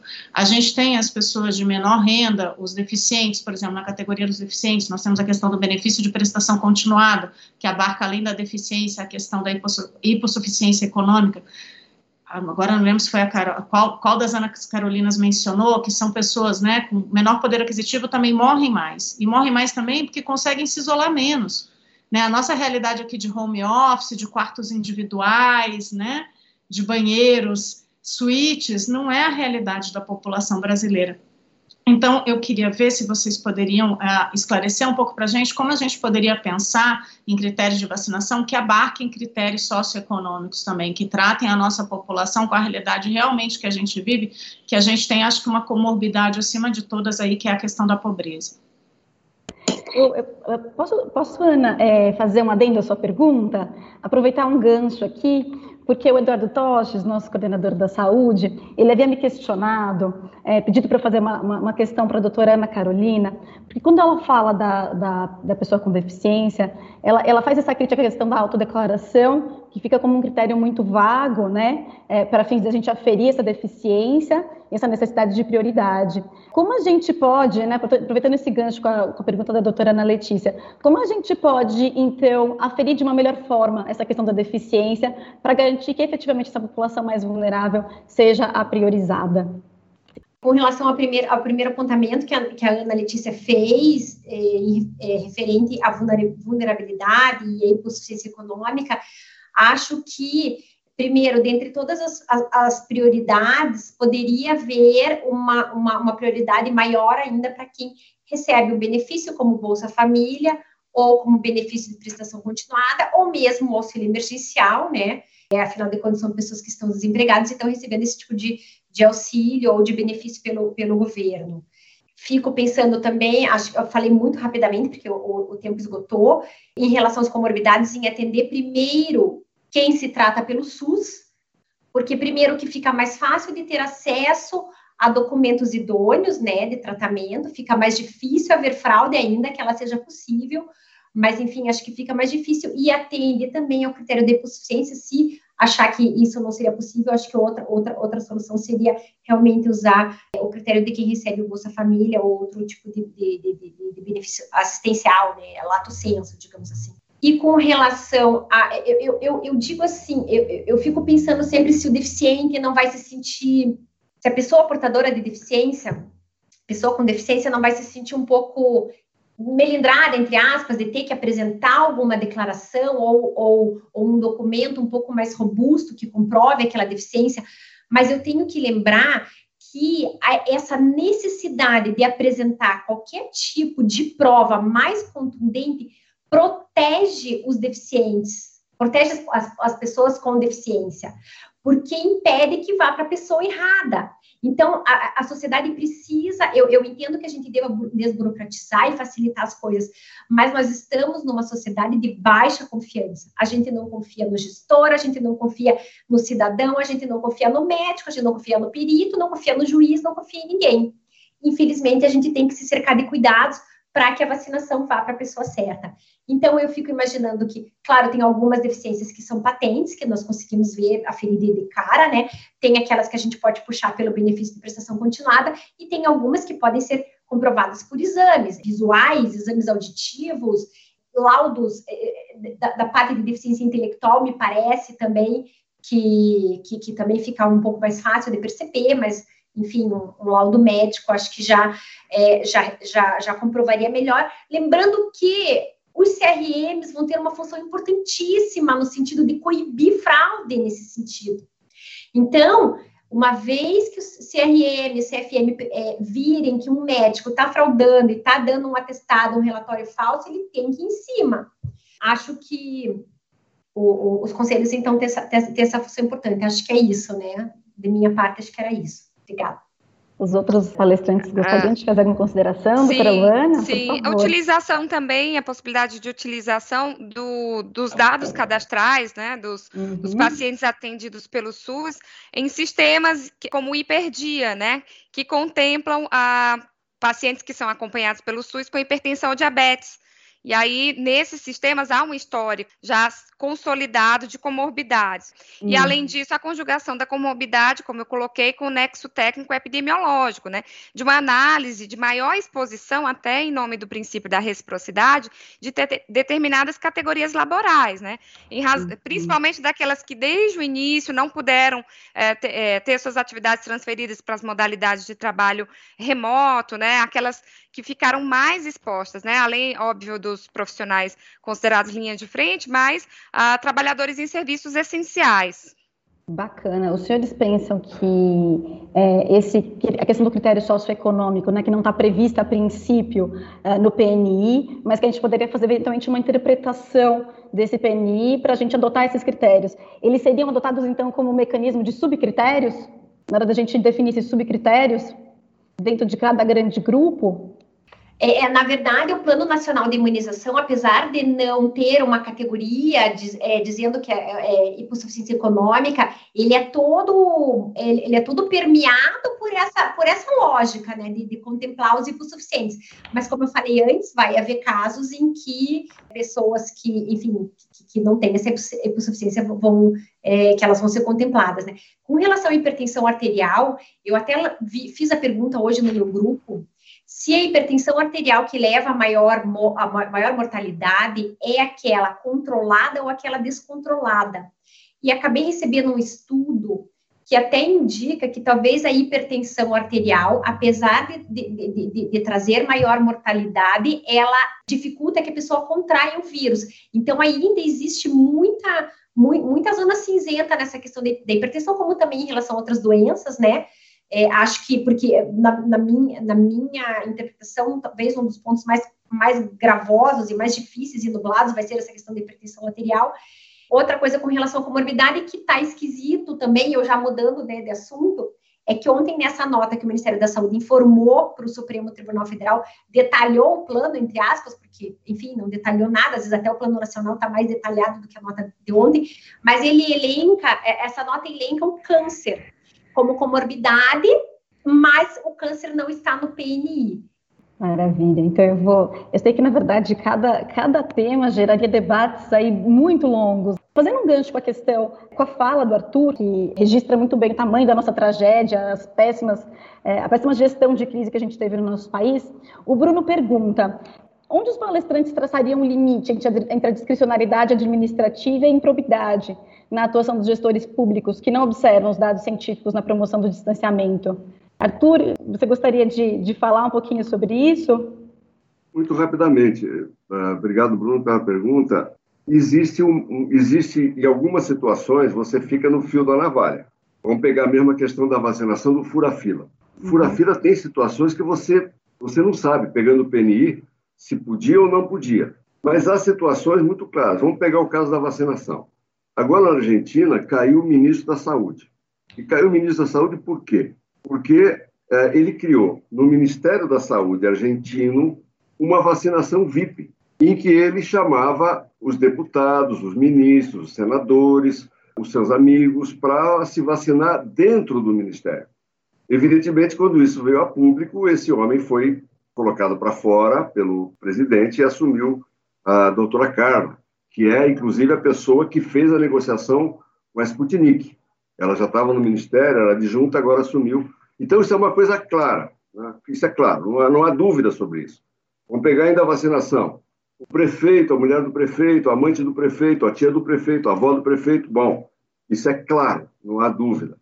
Então, eh, eu acho que a gente tem que tomar muita cautela, porque eh, na questão da discricionalidade, há uma zona cinzenta. De fato, há. Mas outras, as coisas são muito claras. Eu dei exemplos aqui do presidente da República, né? talvez alguns governadores de estado também façam coisas semelhantes. Então, eu acho que, como Ministério Público, a gente tem que tomar cuidado para não entrar na bola dividida, principalmente no momento desse. Quando há, uma dúvida efetiva se é um, um, desdobramento equivocado tá, por parte do gestor uma situação que você fica na dúvida, eu acho, como, boa cautela, não tomar providência e esperar o bom caso. Né? Eu aprendi com os antigos aqui do Ministério Público que, numa situação dessa, você tem que esperar o bom caso. Então, o bom caso, caso da Argentina. O bom caso, o caso do prefeito, na questão da vacinação, da mãe e tal. O bom caso, aquela aglomeração pro, proporcionada pelo prefeito, pelo vereador, por, enfim, por autoridades públicas. Então, isso não, exemplos não nos faltam. Então, vamos sempre para judicializar, esperar o bom caso. Perfeito, Arthur.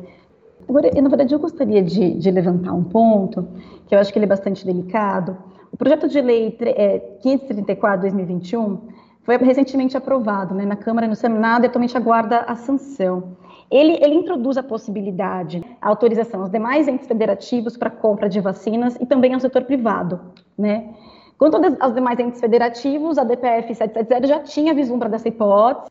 E aí fica a pergunta, então acho que é uma pergunta dois em um. É, quanto aos demais entes federativos, é, como os senhores pensam que poderia ser conjugada essa compra por estados e municípios das vacinas com o caráter nacional do plano, com, com atendimento às prioridades estabelecidas pro, pelo Plano é, Nacional de Vacinação. E, e, no que tange ao setor privado, esse projeto de lei ele consigna, ele, ele traz um, um regramento que é o seguinte: é, as doses elas deverão compradas pelo setor privado, elas deverão ser integralmente doadas para o SUS enquanto estiver em curso a vacinação dos grupos prioritários, né? E após a conclusão dessa etapa, o setor privado poderá ficar com metade das vacinas que comprar e aplicá-las gratuitamente, e a outra metade deve ser doada ao SUS, né, remetida ao SUS. Como os senhores avaliam essa, essa previsão, esse projeto que já está em trâmite avançado? Os senhores entendem que ele atende ao melhor interesse público? Eu acho que o Brasil tem um, um problema, assim, como nação. Né? A gente não aceita a equidade. Essa é, esse é que é o fato. Nós temos séculos de escravidão, poucos, poucos anos do fim da escravidão, sob o ponto de vista histórico, né? pouco mais de um século, e a escravidão e a desigualdade marcam na sociedade como ferro na alma. Então, se você pegar mesmo o SUS, que trabalha com a ideia da equidade, nós verificamos no Brasil que, na ideia de grande parte da população, o SUS é para pobre e o plano de saúde é para rico. A nossa sociedade não aceita o que existe, por exemplo, no Reino Unido, e que existe um plano nacional que todos têm a mesma coisa. Todos recebem do Estado aquilo que o Estado pode dar. Então, nós temos um problema grave no Brasil de não aceitar a equidade. Essa é a questão, a igualdade.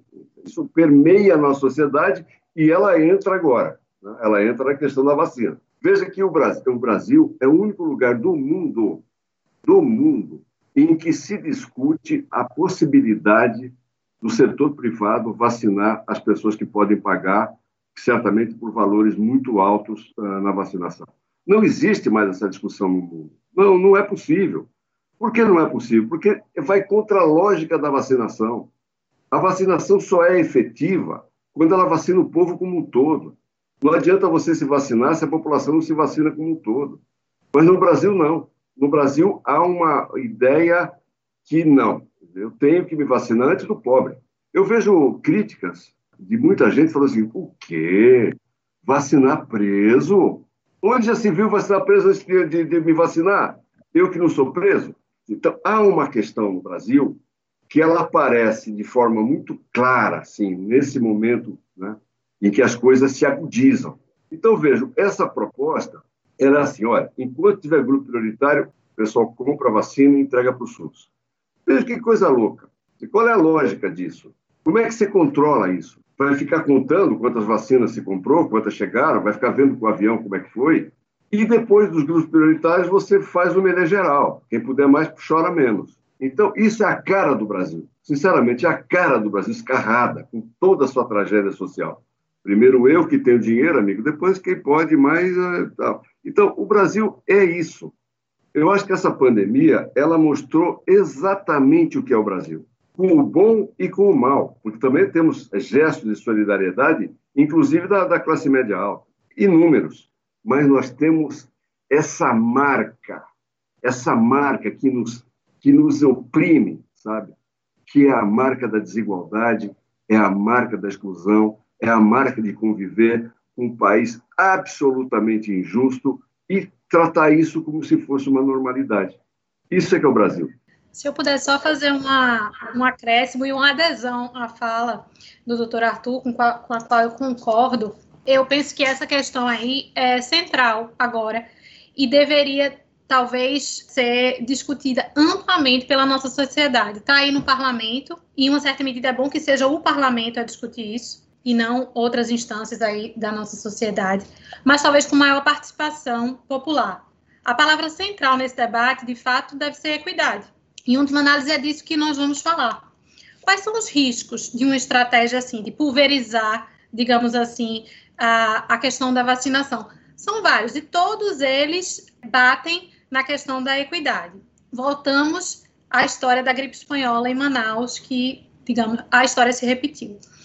Porque nós não enfrentamos essa questão que é central no Brasil, da desigualdade. Perguntando aos, aos cientistas sobre o lado ruim, digamos assim, descentralizar a, a vacinação. Quais são os possíveis efeitos ruins?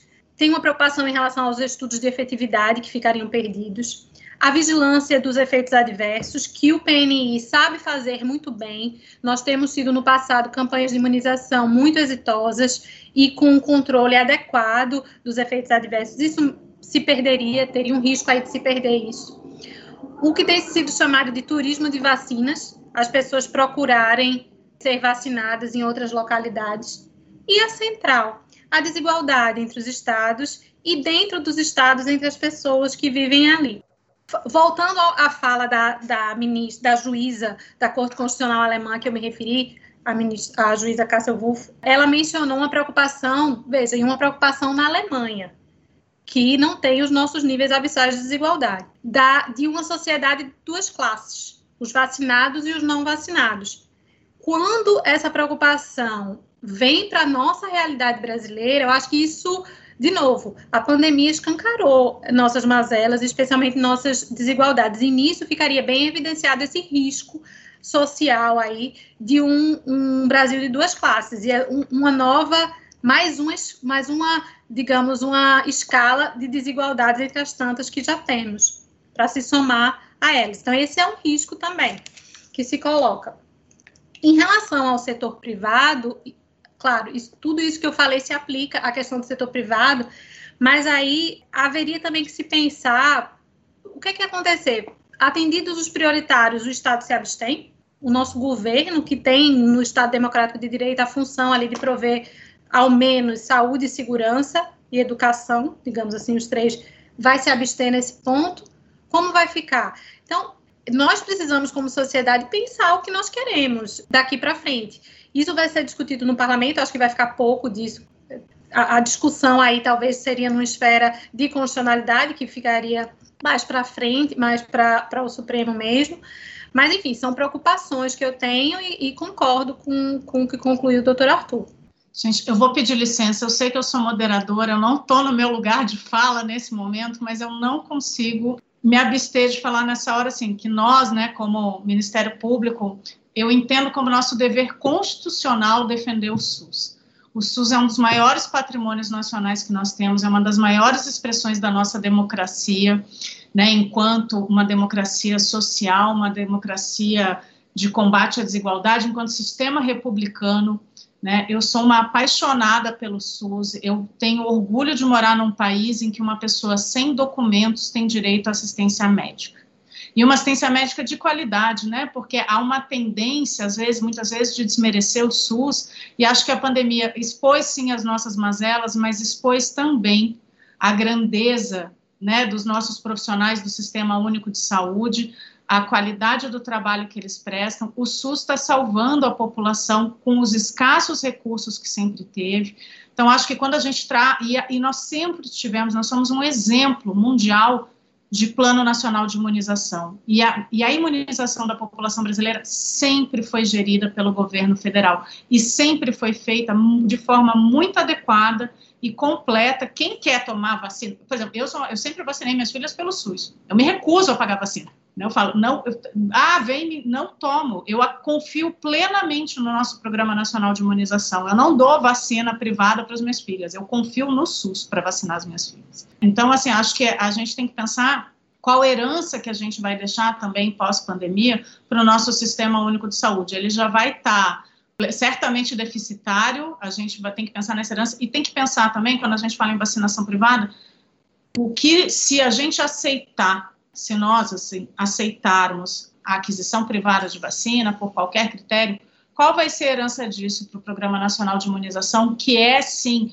algo da qual a gente tem que se orgulhar e que nós, né, Ministério Público Federal e Estadual, temos que defender com unhas e dentes. É a única garantia da nossa população que ela vai ser imunizada, é o SUS e o Programa Nacional de Imunização, e que funciona. É muito importante a gente deixar claro aqui, funciona. A gente teve recentemente uma ampla campanha de sarampo, para não falar da pandemia, em que a gente estava tendo aí, infelizmente, de novo, né, uma questão de, não sei se foi aqui só São Paulo, mas a gente teve que se imunizar. A, o Programa Nacional de Imunização foi nos condomínios, foi nos clubes, foi nas escolas, tem, você chega na UBS, tem vacina.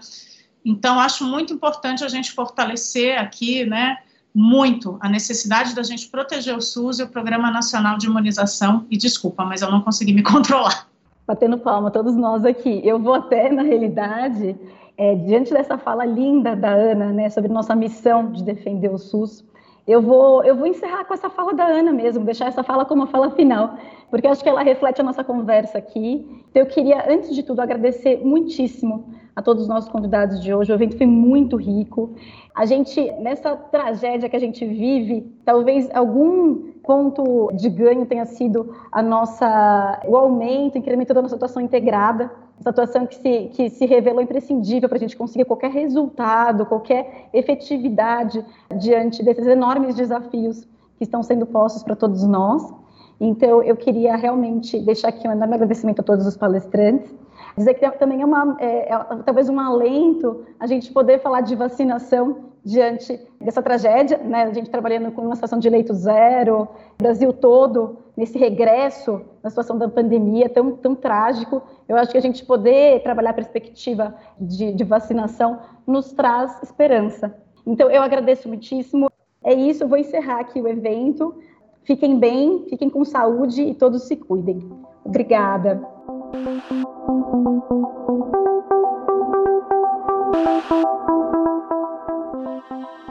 Este foi o Direito ao Pé do Ouvido. Siga nosso canal e amplie seu conhecimento com a Escola Superior do Ministério Público de São Paulo.